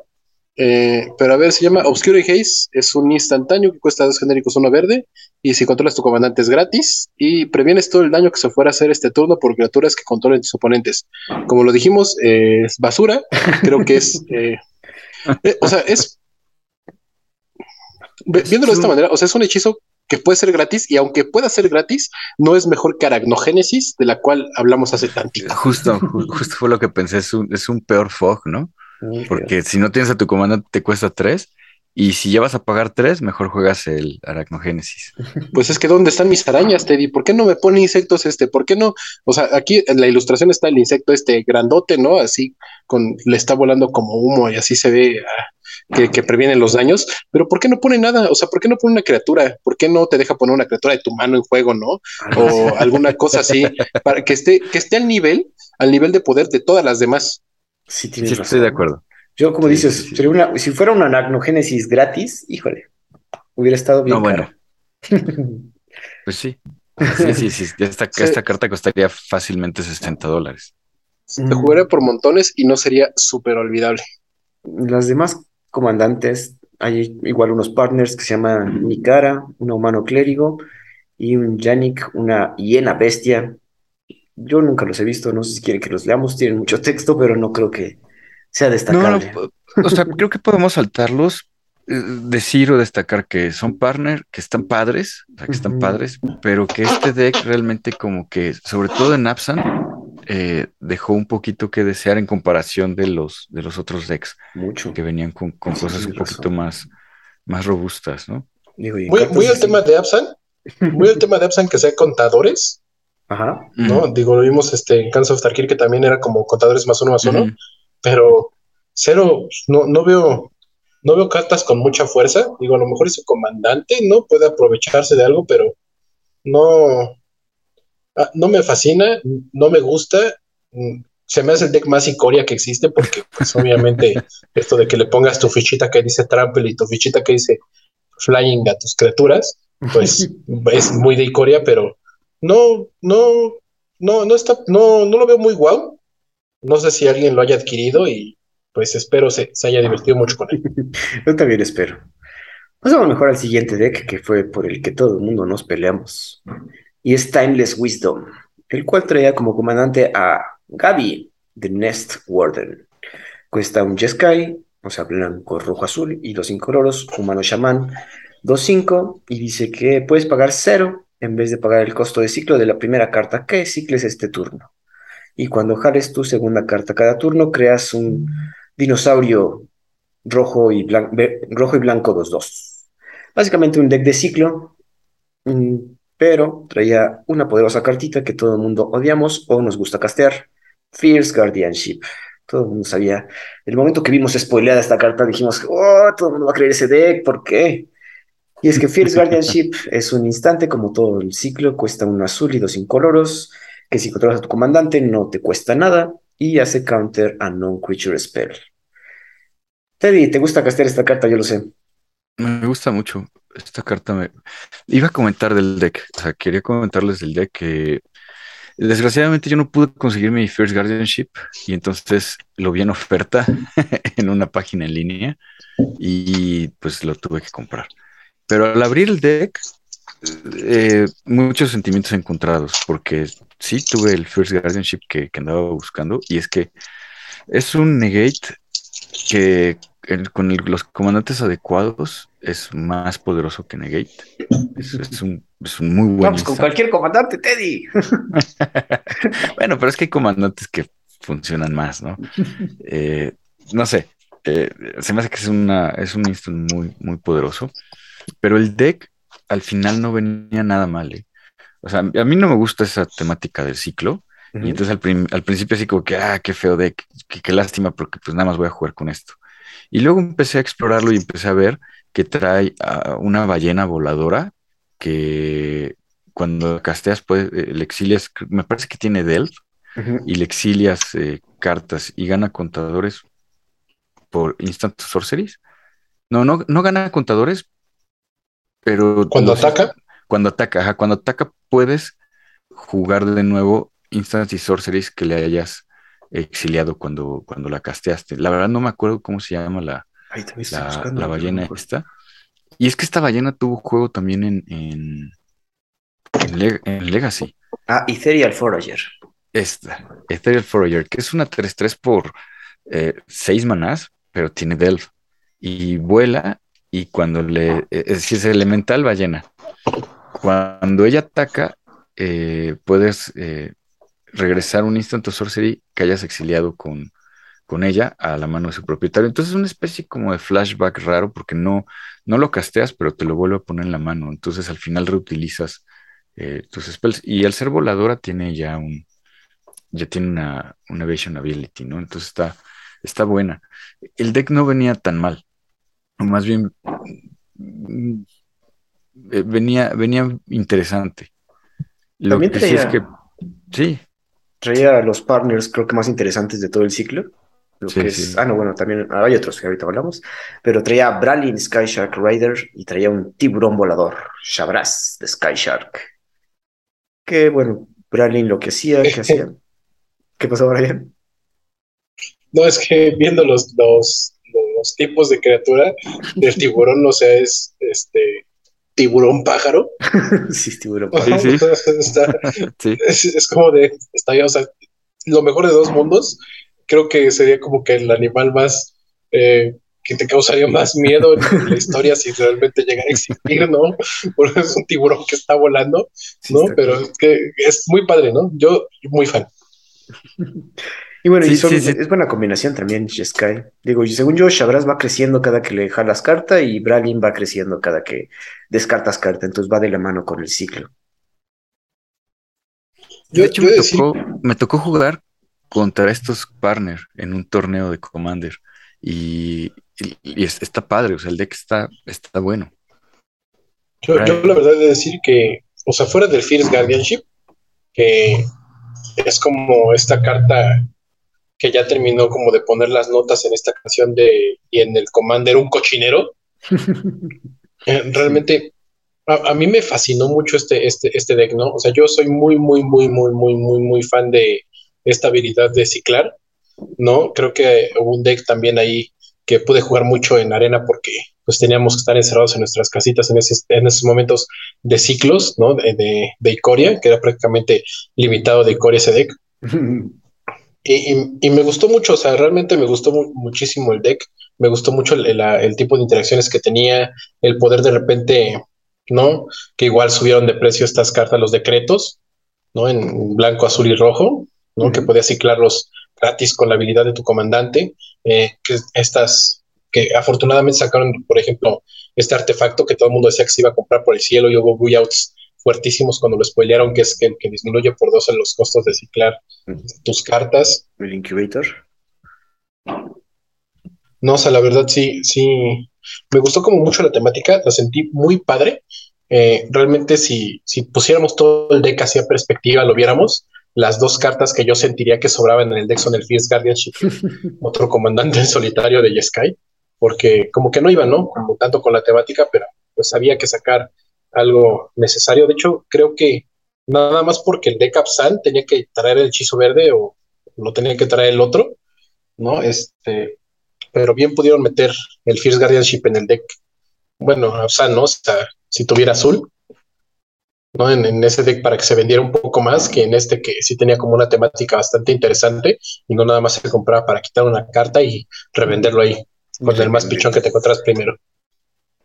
Hijo, digo, bueno, no sé, estos decks, el Fierce Guardianship, los spells gratis y marcaron, yo creo que hasta el, ¿cómo se llama? El RC, el Rus Committee, le dijo a Wizards al ver estos spells que quizás ya estaba pasando un poco con un poco de la mano con el poder de ciertas cartas. Digo, el counter gratis, siempre sabemos desde tiempos inmemoriales en alianzas, es una herramienta poderosa. Igual, para este año ya estaba preparado para salir Commander Legends, que también iba a romper todo lo que conocemos de Commander hasta ese entonces. Un año muy poderoso para Commander, yo creo, ¿no? Especialmente con esta cartita, y que muchos pueden considerar hasta un error. Sí, sí, la verdad es que impactó mucho. Yo no, yo no lo considero un error, porque tampoco es absoluto, ¿no? O sea, yo no, yo no lo veo así como que, yo, creo que sí es mejor Force of Will y incluso tal vez sea mejor Force of Negation. Sin, sin, embargo, sí, este no te pide ni vida ni otra carta, ¿no? Nada. si no te pide nada más que tener a tu comandante. pide nada más decir sí, sí, no. Sí, sí. Pero, pero bueno, al, menos Force of Will se contra lo que sea. Bueno, y Force of Negation es mejor que esta carta porque la puedes jugar en Modern, ¿no? Ajá, exacto. sí, exactamente. Pero bueno, podemos debatir sobre la, legalidad de los spells gratis y qué tan buenos son para el formato. No es el momento ahorita. Vamos a avanzar con el último deck. Enhanced Evolution, que traía a Otimi, Otrimi, The Ever Playful, que es como un Nightmare Beast cuesta un Sultai y tres incoloros y trae otra mecánica de Icoria, en este caso Mutate, la cual hasta los jueces les da hueva, ¿verdad, Brian? Ay, ni me digas que hasta el día de hoy se tiene que explicar muchísimas cosas con esto de mutar. y es que Otrimi es un 6-6 con trample y cuando esta criatura hace daño de combate a un jugador, regresas una criatura con una carta de criatura con mutate de tu graveyard a tu mano. Igual tiene la habilidad de mutar por un costo de un, un Sultai y uno más. Y digo, para quien quiera saber qué hace la, habilidad de mutar, los vamos a redirigir a un poderoso wiki en nuestras notas del episodio, porque qué flojera. A este comandante yo lo recuerdo con mucho cariño porque en la comunidad lo apodamos el chimuelo. Parece es, que es el famosísimo chimuelo y en este caso venía con tal vez la segunda carta, el segundo spell gratis. Bueno, en palabras de Brian sería el tercero más poderoso, que es Deadly Rollick. Es un instant negro, te cuesta uno negro, tres incolores, es el más caro del, ciclo, me parece. Y si controlas un comandante, eh, lo juegas gratis. y aquí es la primera vez que le dan esta, esta habilidad al negro. Esta habilidad es, blanca por excelencia. En este caso se la dieron al negro y es que Exilia es una criatura objetivo. Lo que se me hace que está muy fuerte es que no gana vida, no busca tierra, simplemente Exilia es una criatura objetivo. yo creo que está muy fuerte. Yo creo que también. Muy poderoso. De acuerdo contigo que se hace la tercera mejor, el tercer mejor spell gratis del ciclo. Y pues no hay, yo quiero uno y no además no hay. Es que ese, ese fue el gran problema de que sacaran este tipo de cartas nada más de Dex de Commander. Que eh, obviamente toda la gente que juega Commander quiere uno, pero toda la gente que juega Commander no quiere comprar un deck. Entonces, si la quieres adquirir en singles, pues una tienda tiene que comprar 20 de estos decks para surtir a 20 jugadores y se queda ahí con un millón de cartas aventadas de que pues no quiere la gente. No, porque creo que fueron las primeras cartas que vimos hacia un sobreprecio fuerte, precisamente por eso de que la, demanda era demasiada, ¿no? Y, más que por cuestiones ya de que estamos en pleno apogeo de la pandemia, la distribución no fue como la mejor en ese momento. Tal vez no se atrasaban como ahora, pero sí era como que complicado poder mandar más producto después del primero que llegó a, las tiendas porque pues ya no había eh, este paso tan libre por las fronteras. y, y, pues lo vemos, ¿no? O sea, el tercero, ¿no? Como les digo, desde mi punto de vista, el tercer mejor. No, solamente pongo a First Guardianship arribita de este porque eh, Azul se juega mucho y porque si no les digo que está bueno, los jugadores de, islas te empiezan a, brotar así sus, símbolos de maná de isla, ¿no? Por sus ojos. Entonces, eh, sí, el, el First Guardianship está muy bueno, pero digo, sería una criatura, ¿no? Por, por, nada, es, es demasiado. Y y sí, se me hizo muy raro que este fuera el único hechizo de, de, este ciclo que costara cuatro manas, cuando pues vimos que todos eran tres. Sí, estaba raro eso. Sí, pero y bueno, a mí se me hizo súper raro que le dieran al negro exiliar, ¿no? O sea, uno esperaría que fuera destruir y no, este, esto está todavía más poderoso. Aparte, imagínate el razonamiento entre los, los que hicieron estas cartas, que fue como de, no, es que exiliar una criatura por tres manas es mucho, que cueste cuatro. Oye, pero va a ser gratis, sí, pero que cueste cuatro. Oye, pero lo pueden hacer gratis, sí, pero que cueste. Sí, y coincido también contigo. Sí, su razonamiento no, no, no lo entendemos. No cuadra. Wizard trabaja así, no podemos hacerle mucho. En el caso de los partners, creo que este deck también traía de los más interesantes, los poderosos Ukima y Kazur. Igual el, el lobo ballena y Kazur Ruthless Stalker, el cual bueno, Ukima, cuando entra, no puede, bueno, es un, no puede ser bloqueado y cuando Ukima deja el battlefield hace X daño al jugador y ganas X vida, donde X es el poder. Entonces, cada que se vaya Ukima va a estar drenando a la gente. Y Kazur, pues Kazur pone contadores, no sirve de mucho, sin embargo, está en Sultai.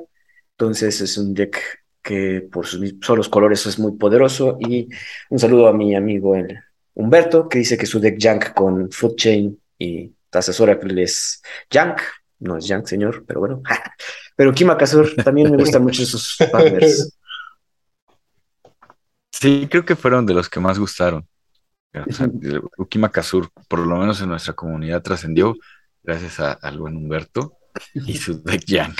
su deck Yank, que no es Yank, Sí, es que como, como tiene la versión en español de Food Chain, que en español es comida cochina, pues piensa que es Yank, ¿no? Pero realmente no. Todos sabemos que un combo de food chain que tengas la mitad de tu combo en tu zona de comandante, pues no está, no es, no está tan buena onda. ¿no? Entonces, sí, no, eso ni de lejos, ni, ni para nadie es Jank. Para nadie es Jank. Y bueno, amigos, vamos a pasar al último año de nuestra recapitulación de los decks preconstruidos de Commander, Commander 2021. Para este año, Wizards vio que la temática de conjuntar los decks estándar, bueno, la temática de los decks estándar con Commander, pues era viable. En este año salió Strixhaven, fue el setting que se conjuntó para Commander. Vamos a empezar con el deck Lordhood, Lordhood Legacies.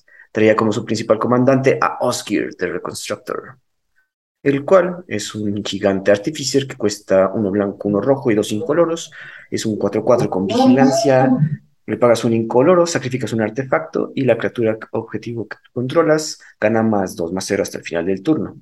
Puedes pagarle X y girarlo, exilias un artefacto con mana convertido X de tu graveyard y puedes crear dos tokens que van a ser copias de la carta exiliada. Esta habilidad solo se puede activar como sorcery. Durante este año, junto con Strixhaven, eh, Wizards intentó darle a Boros una, un jugar con los artefactos y el graveyard, ¿no? Con hacer esta temática de tipo Indiana Jones, que son los, bueno, la escuela Lord conjuntarla aquí con artefactos. Y justo te iba a comentar, chat, que a mí me pasó algo bien curioso. Si tú me preguntas por cosas Lord no te entiendo. Eh, porque, ajá, porque aquí Wizards nos quiso cambiar el nombre de, de, los gremios, que no está mal, o sea, no, es, no lo estoy criticando, solamente que para mí que soy jugador viejito y que ya tengo en mi cabeza aterrizado que blanco rojo es Boros, que le cambien el nombre, me costó mucho trabajo eh, adecuarme a la nueva, a la nueva forma de llamarlo. Eh, lo que sí te puedo decir de, este deck, o por, lo menos este comandante, es que creo que es un gran querido de la comunidad. A lo mejor Brian me puede corregir. Sin embargo, creo que sí gustó mucho. Eh, me parece que es una criatura muy viable por cuatro monas, un 4-4 con vigilancia que te da estas habilidades diferentes y que te permite jugar artefactos. Ya habíamos visto que Rojo jugaba artefactos en otro Commander con este viejito que igual regresaba eh, artefactos del cementerio, ¿no? Ajá. Feldon. Y, el otro, el empieza con F. ¿Cómo? Feldon. Feldon. Eh, Feldon, él, justamente con él, ¿no? Y bueno, conocemos muy bien al, gigante, al, al Sun Titan, que más o menos también cabe, cabe dentro de estas mecánicas de regresar cosas del cementerio. Entonces, creo que es un gran querido. a la gente le gustó mucho. A mí me parece que está padre. Yo, a ver, punto número uno.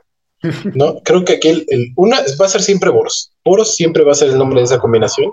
Y, y más porque aquí sacar un nombre Lordhold, que es como de mi escuela, mi casa de Harry Potter, y el, y el problema más grande de esto fue que en español le cambiaron el nombre. En español no era Lordhold, era ah, una porquería de traducción, ¿no? Muy rara. Y creo que eso hicieron con todas las casas, ¿no? Con todas las los, dragones de, de Strixhaven. Entonces, pues menos se te va a quedar, ¿no? Si estás viendo una carta en español con un nombre y en inglés con otra.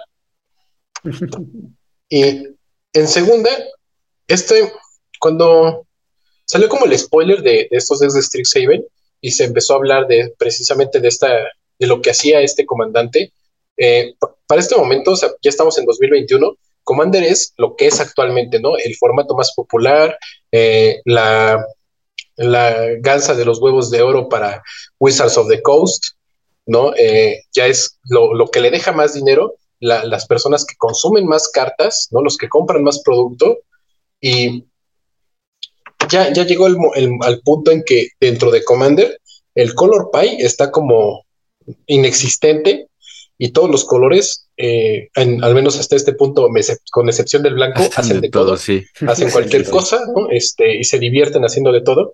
Y el problema es que desde un inicio hasta este momento, la combinación Boros siempre se había dedicado como a jugar puras criaturas, a go wide en la mesa, a ser muy agresivo, ¿no? Al, turno uno estar atacando desde este, ¿no? desde temprano, ¿no? Al bajar las vidas rápido y tratar aquí de, ganar con muchas criaturas, una estrategia que ha perdido bastante fuerza con, el paso del tiempo porque cada año hay una ira de Dios nueva, ¿no? O un removal rojo masivo nuevo.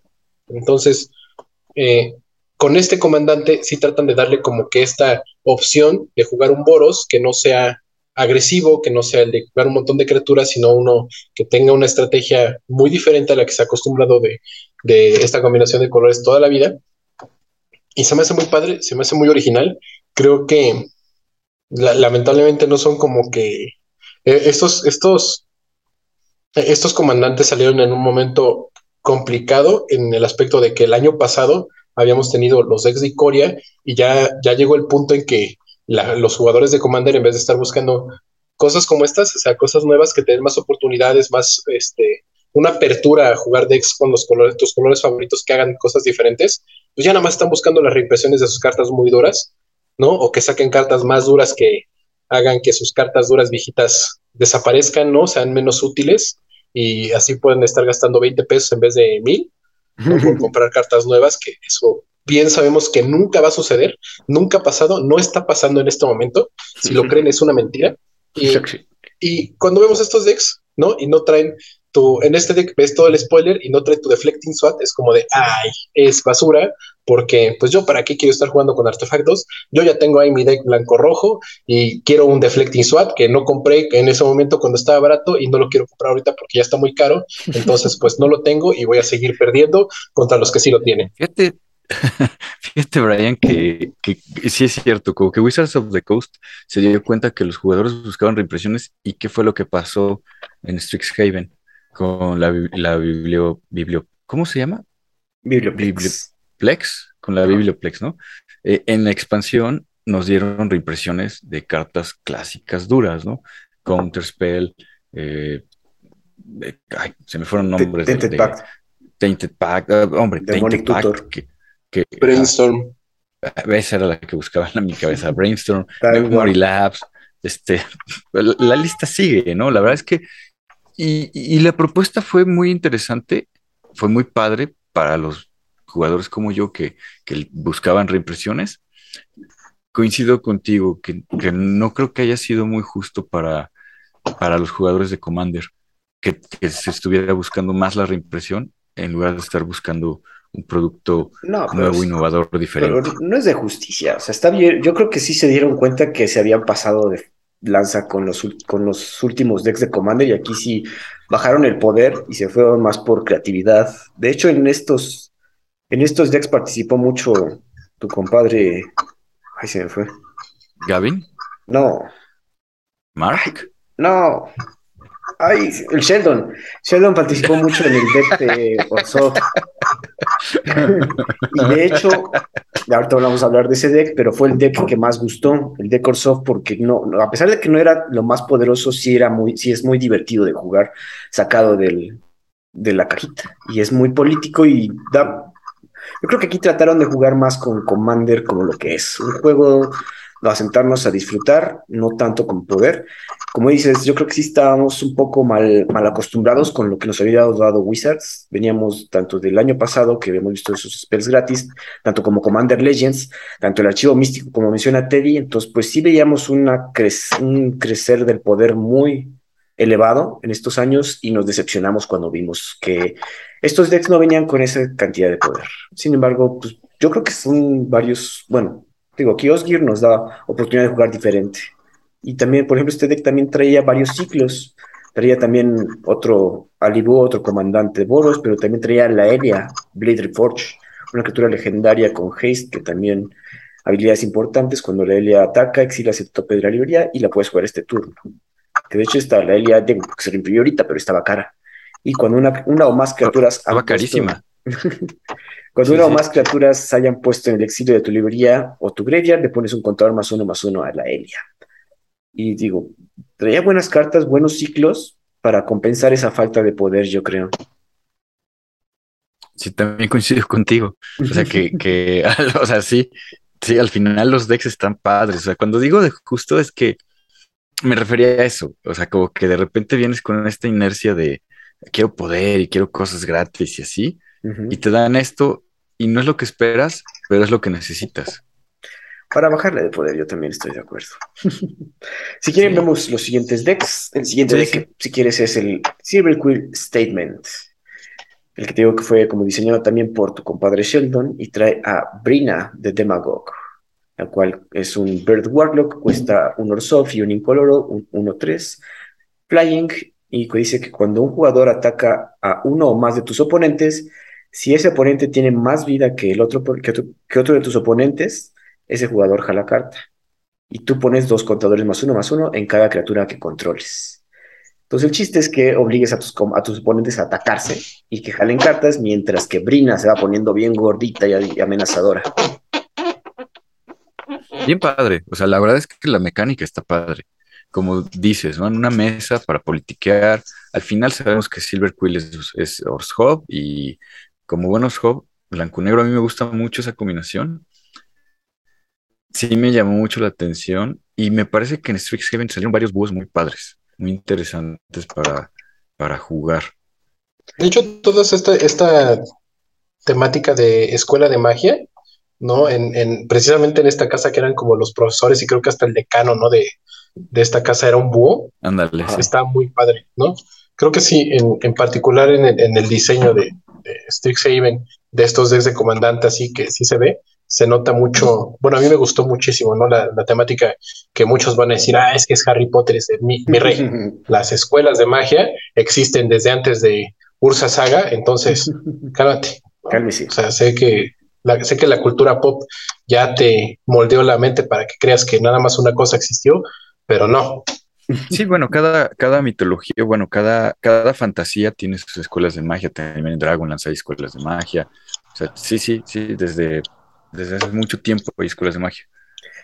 Bueno, y de este deck, una carta que yo les recomiendo tiene el sello de garantía de chat para hacer enojar a tus oponentes. Traía Ink Shields, un instante que cuesta uno negro, uno blanco y tres incoloros. Y dice, prevén todo el daño de combate que se, fuera, que se te fuera a hacer este turno. Por cada un daño de combate que se haya prevenido de esta forma, creas un token volador Inkling negro, negro blanco 2-1. Entonces, cuando ves a tu oponente usar su Behemoth para ponchar a sus criaturotas y atacarte con sus 70 daños, vas a ver su cara cuando le tires este Instant Ink Shields. Eres cruel, chat. es que está buenísimo. La verdad es de los está muy bueno. spells más ricos que he casteado. Digo, es como el aracno. ¿Qué dijimos?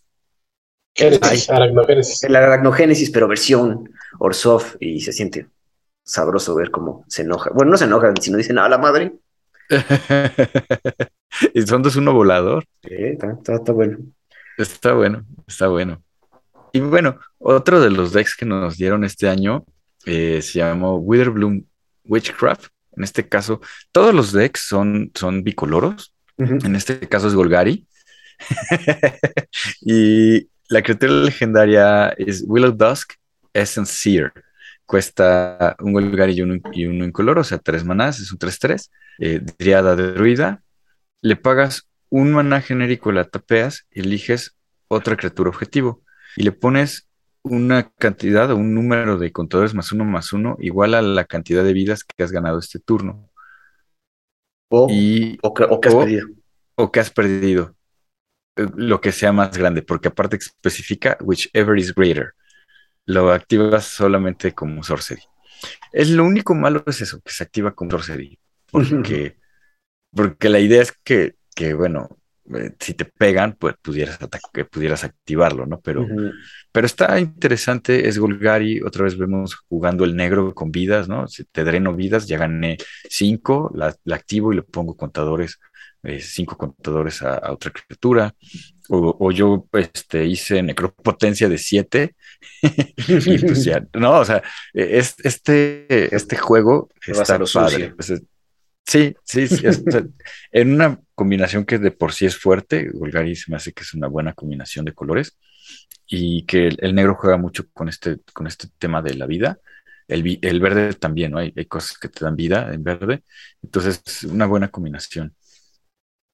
Digo, ahí también estamos viendo como los stops que está metiendo Wizards para no abusar de ciertas cartas como el Activate Only as a Sorcery, Activate Only Once each turn, cosas así también para que no se vean los juegos de Commander tan sesgados por el poder. Sí, exacto. Como que sí se vuelven muy conscientes y dicen, ok, hay que hacerlo, pero eh, un poquito más leve, ¿no? Y otros, otras cartitas creo que nada más me resaltan, no sé ustedes, este... mm, Trae un Guillaume Master Chef, es un Troll Warlock 5-3 que cuesta 4, un Golgari 2 más.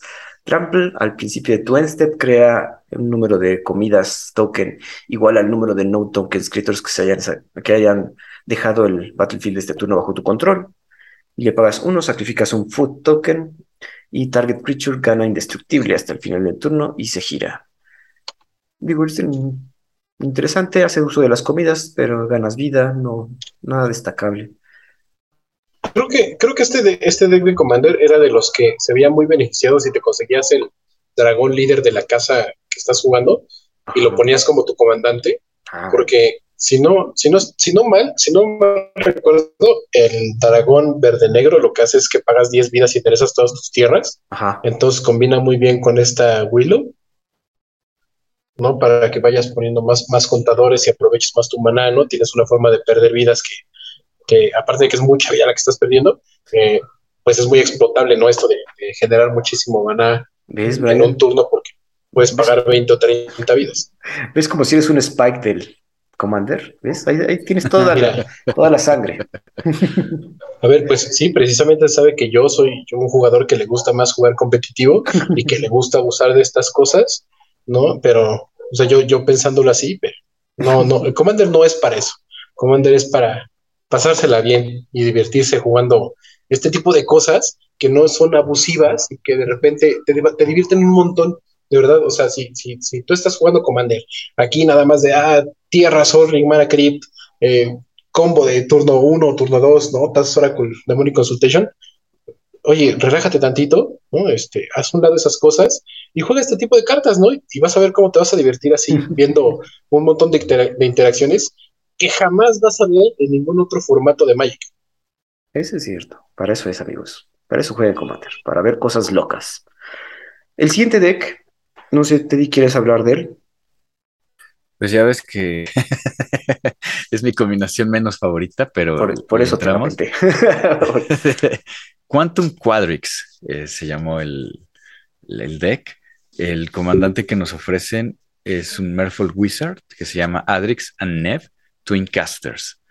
Eh, me gustó la idea que fueran eh, dos en una sola criatura. Cuesta uno azul, uno verde, dos incolores, es un 2-2. Y aquí viene esta onda de Ward 2. Ward es que cuando esta criatura vaya a ser target de un spell o habilidad que un oponente controle, la, le tiene que pagar dos más. La contrarrestas a menos que pague dos más. Bueno, y aquí está diferente el Ward, ¿eh? O sea, aquí sí dicen habilidad. En el Ward más reciente no incluye habilidad. Pero bueno, esta, esta carta lo que hace es que si uno o más tokens vayan a- fueran a ser creados, eh, en lugar de eso, eh, duplicas la cantidad de tokens que fueran a ser creados. Y es un Parallel Lives en la zona de comando, básicamente. ¿no? Así, así literal, ¿no? Con, con patas, pero al final un Parallel Lives. Se me hace que está bueno, o sea, está, está padre. Verde le gusta hacer tokens. Al blanco le gusta también hacer tokens si no lo metieron, pero el azul te sirve para protegerlo. Tienes otros efectos. Y está, está padre. Sí, el deck es básicamente hacer tokencitos, entre otros. Te iba a comentar ese, ese oso que, que, que se llama Ruxa Patient Professor. Es un profesor que es un, es un druida oso, es un 4-4x4. A mí, a mí sí me llamó la atención. Dice que cuando, cuando este profesor entra al campo de batalla o ataca, regresas una criatura que no tenga habilidades de, de tu cementerio a tu mano. Y criaturas que no tienen habilidades ganan más uno más uno. Y puedes, eh, dice, you may have creatures you control. Puedes tener criaturas que no, que, que te controlas, que no tengan habilidades, hacer daño de combate como si no fueran bloqueadas, como si no hubieran sido bloqueadas. Y ves que recientemente nos, nos anunciaron esta. a una- Ay, se me fue el nombre. De, de Pero esta sí una, ley- una leyenda que todas las, las que no tienen habilidades ganan más dos, más dos, ¿no? Ajá, exacto. Yasmín. Es- sí, de Yasmín, gracias, Brian. Eh, eh, anunciaron a Yasmín. Entonces, bueno, pues por si se quieren echar un clavado al pasado, tenemos a Ruxa, Patient Professor, y puedes ahí empezar a armar tu deck de vanilla. No, no, pues, de una vez, o sea, si, si tienes las ganas de armar Yasmín, consíguete este Rux antes de que la gente de Estados Unidos y Europa se dé cuenta y hagan bulla para subirla de precio un montón. Así Entonces pasa. ve y consíguela por 10 pesos, ¿no? Este, o, o 100 pesos colombianos o la moneda que manejes, pero muy barato, ¿no? Antes de que explote, de que se este, escuche Mark Rosewater este podcast y, y se entere también que, que ya nos dimos cuenta. Y ya nos dimos cuenta. O sea, a, a mí sí me llamó mucho la atención ese eso. Y es que creo que en, en Extra Heaven vinieron uno que otro oso bastante interesante. Entonces, ya sea que lo hagas tu deck de vanilas o lo hagas tu deck de osos, aquí hay como buen material. Eh, otro comandante que también traía este deck y creo que a mí me llamó más la atención es Essex Fractal Bloom, que cuesta uno verde, uno azul y cuatro incoloros. Es una criatura legendaria fractal. Es un 4-4 flying y la primera vez que fueras a crear uno o más tokens cada turno, en vez de eso vas a crear, exiges crear... Mm, en vez de eso, creas una token de otra criatura que controlas o que no sea Essex y además de las los tokens que vayas a crear. Entonces, básicamente te va a estar copiando tokens mejores, ¿no? O sea, en vez de que bajes un tokencito 1-1, si ya tienes abajo un 4-4, pues las copias van a sacar, van a entrar las nuevas copias como 4-4 o Krakens 8-8. Lo he visto jugar. No me acuerdo qué hacía. Me acuerdo que sí se pueden ir loco, pero, Sí, y si juegas con el comandante que viene en el deck, duplicas, ¿no? Y si le metes para el lives, duplicas. Y si ya le metes el double season, pues, todavía no les des esas ideas, porque después están en los grupos ahí preguntando, juez, ¿y si yo tengo estas 25 cartas, cuántos tokens pongo al final? Y la respuesta siempre va a ser, a ver, yo no te puedo dar estrategias de juego, aquí tienes papel y una pluma, súmale. Súmale. Exacto. Sí, hombre. No se compliquen, mejor nada más pongan uno o dos bien gordos en vez de poner 30 por 4 más 5. Luego es 30 por 4 a la N y esa está bien. a la N, exacto. y bueno, amigos, ya para terminar. En fin. Ajá, a ver, tu combinación favorita, otra, otra que te gusta. otra de mis combinaciones favoritas. En este caso es Prismari Performance, es ISET. Obviamente no me gusta para nada el ISET. Y uh. pues no me gusta, no quiero decir que sean malos, o sea, que, a mí no me guste, no los, no los critico, ¿no? No, está, este bien, Teddy, pero ¿A, ti te gusta, Brian? Venga. Date. sí, claro. ah, no, bueno, bueno, yo voy a, voy a hablar de ella porque sí, sí, a mí sí me gusta la combinación ISET digo, no por nada, este pionero me gusta mucho el deck de Fénix, pero aquí Safai, el conductor del trueno, ¿no? Este es una criatura legendaria humano shaman, 1-4 por dos genéricos, uno azul, uno rojo, y tiene esta habilidad que se llama Magecraft, que siempre que juegues o copies un instant o sorcery, vas a hacer Scry de uno, y si el, eh, el instant sorcery que jugaste, su mana value, ¿no? Ya no estamos en coste de mana convertido, ya es mana value, es 5 o más, creas un token elemental rojo-azul 4-4. Si su mana value es de 10 o más, Safai, el Thunder Collector, el, uno de los errores que supimos que existían que le cambiaron el nombre en el texto a la carta. sí, no, este, no, si, bueno, si el, hechizo cuesta 10 o más, eh, él va a hacer 10 daños a un oponente escogido al azar. ¿no? Una habilidad bastante rara con un texto mal escrito porque, pues, ups, ¿no? de pasar de Thunder Conductor a Thunder Collector. Eh, no, no, no se me hace malo, ¿no? Este, no se me hace muy bueno. Esto de que siempre que juegues o copies tus Sorcery puedes hacer un Scry en esto de eh, temática Spell Slinger sirve bastante, ¿no? Si no, Opt y cosas así no se jugarían tanto. Eh, que necesites castear hechizos tan caros para tener como un, un payoff este, más alto.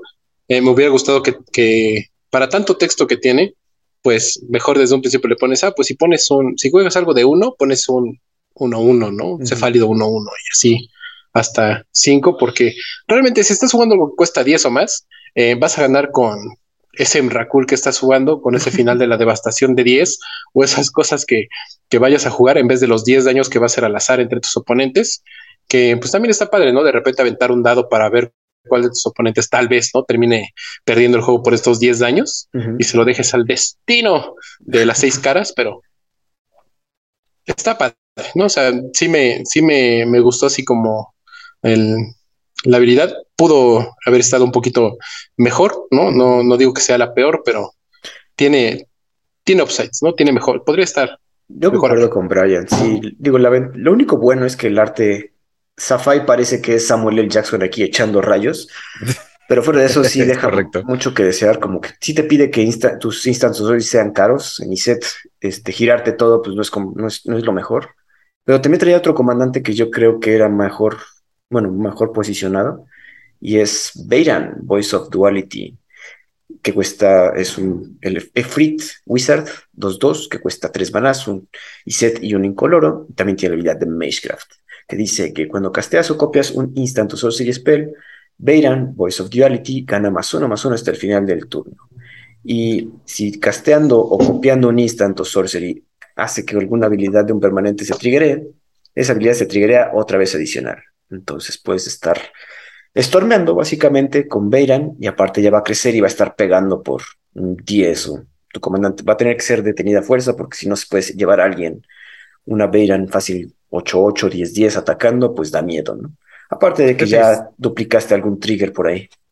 Sí, sí, de ella misma. padrísimo. porque también acabamos de platicar de Mixes of the Ismagnus y creo que creo que va muy bien, o sea, lo puedes los puedes combinar.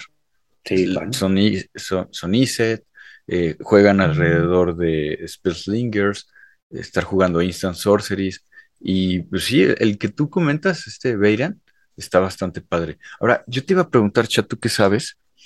Y, Frit y Dijin son lo mismo, pero uno es hombre y otro es mujer, pero ¿cuál es cuál? El Jin es hombre, ¿no? El Jin es hombre y el Ifrit es mujer, ¿no es al revés? Pues mira, yo aquí tengo un Ifrit enfrente y si me dices que Beirán es hombre, no te creo. No, ah, ok, o sea, está, bien. E, e, era pregunta porque se supone que son del mismo plano, estas criaturas que conceden deseos, pero sé que unos son hombres y otros son mujeres, pero no sé cuál es cuál. Creo que en Strixhaven no hay jeans. Ajá, algo así. Hay Fritz. No, creo que varía ah, dependiendo, así como dices Brian, del plano. En un lugar hay unos y en otro lugar hay otros, básicamente. Fuera de eso, no hay otro.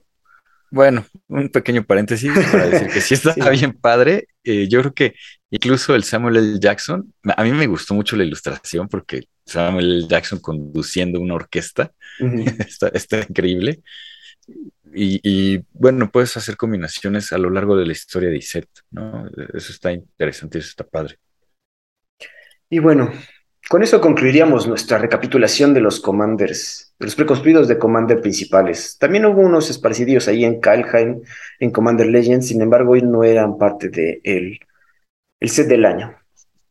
Como podemos ver, este año 2021 sí le bajaron de poder, yo creo, pero aumentaron en diversión y en traer amigos a las mesas de Commander.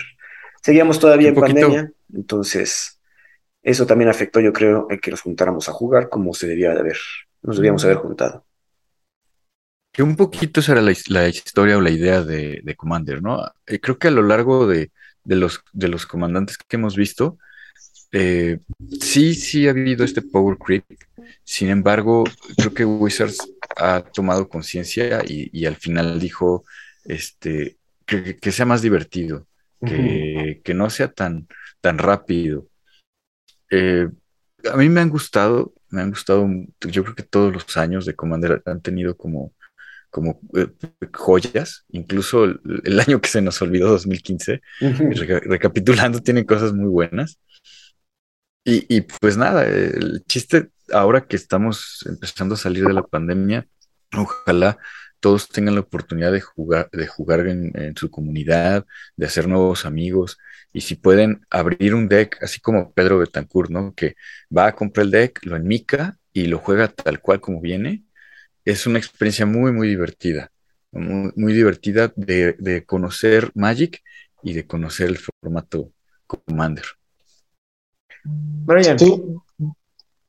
Yo realmente, o sea, estos, estos, como, estos decks de Commander que salían, ah, que salen anualmente, ¿no? Que sacan cinco comandantes, eh, incluso los que ya están sacando cada expansión, que sacan dos diferentes, eh, me gustan, a mí me gustan mucho, ¿no? Quitando estas excepciones de este tipo de cartas como Fierce Guardianship, ¿no? Como tal vez, bueno, pensando ya en un, en un construido de Commander, ¿no? Y, pensando únicamente en preconstruidos de Commander Doxa Distortionist no es eh, parte de ese problema de ese tipo de cartas, pero no pensando, pensando en estos, en estos ciclos, quitando de eso, este, creo que se me hacen se me hace muy bueno, se me hace un muy buen producto, se me hace que mantiene la esencia completa de lo que es Commander en sí, que es agarrar un montón de cartas que no ven juego en otros lados, que sus interacciones son muy eh, grandes o muy complicadas como para que sean funcionales en un ambiente realmente competitivo, ¿no? De, de 60 cartas, de cuatro copias, ¿no? Etcétera.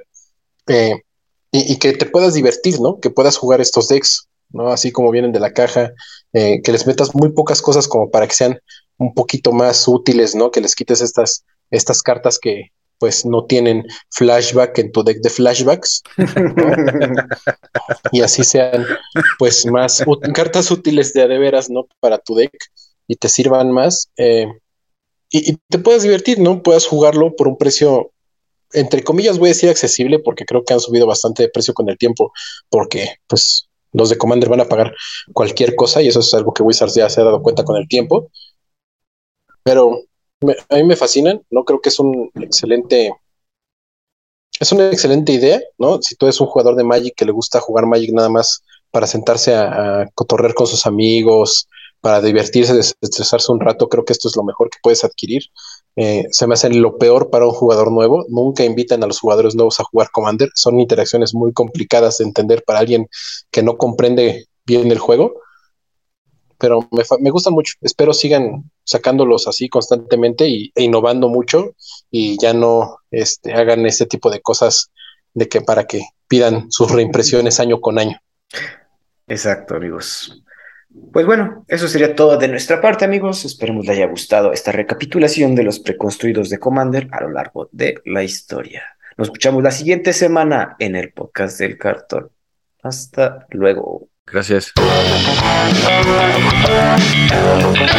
Escríbenos con todas tus dudas, sugerencias o comentarios a el podcast del cartón y en Twitter encontramos como arroba podcast de cartón. Hasta la próxima.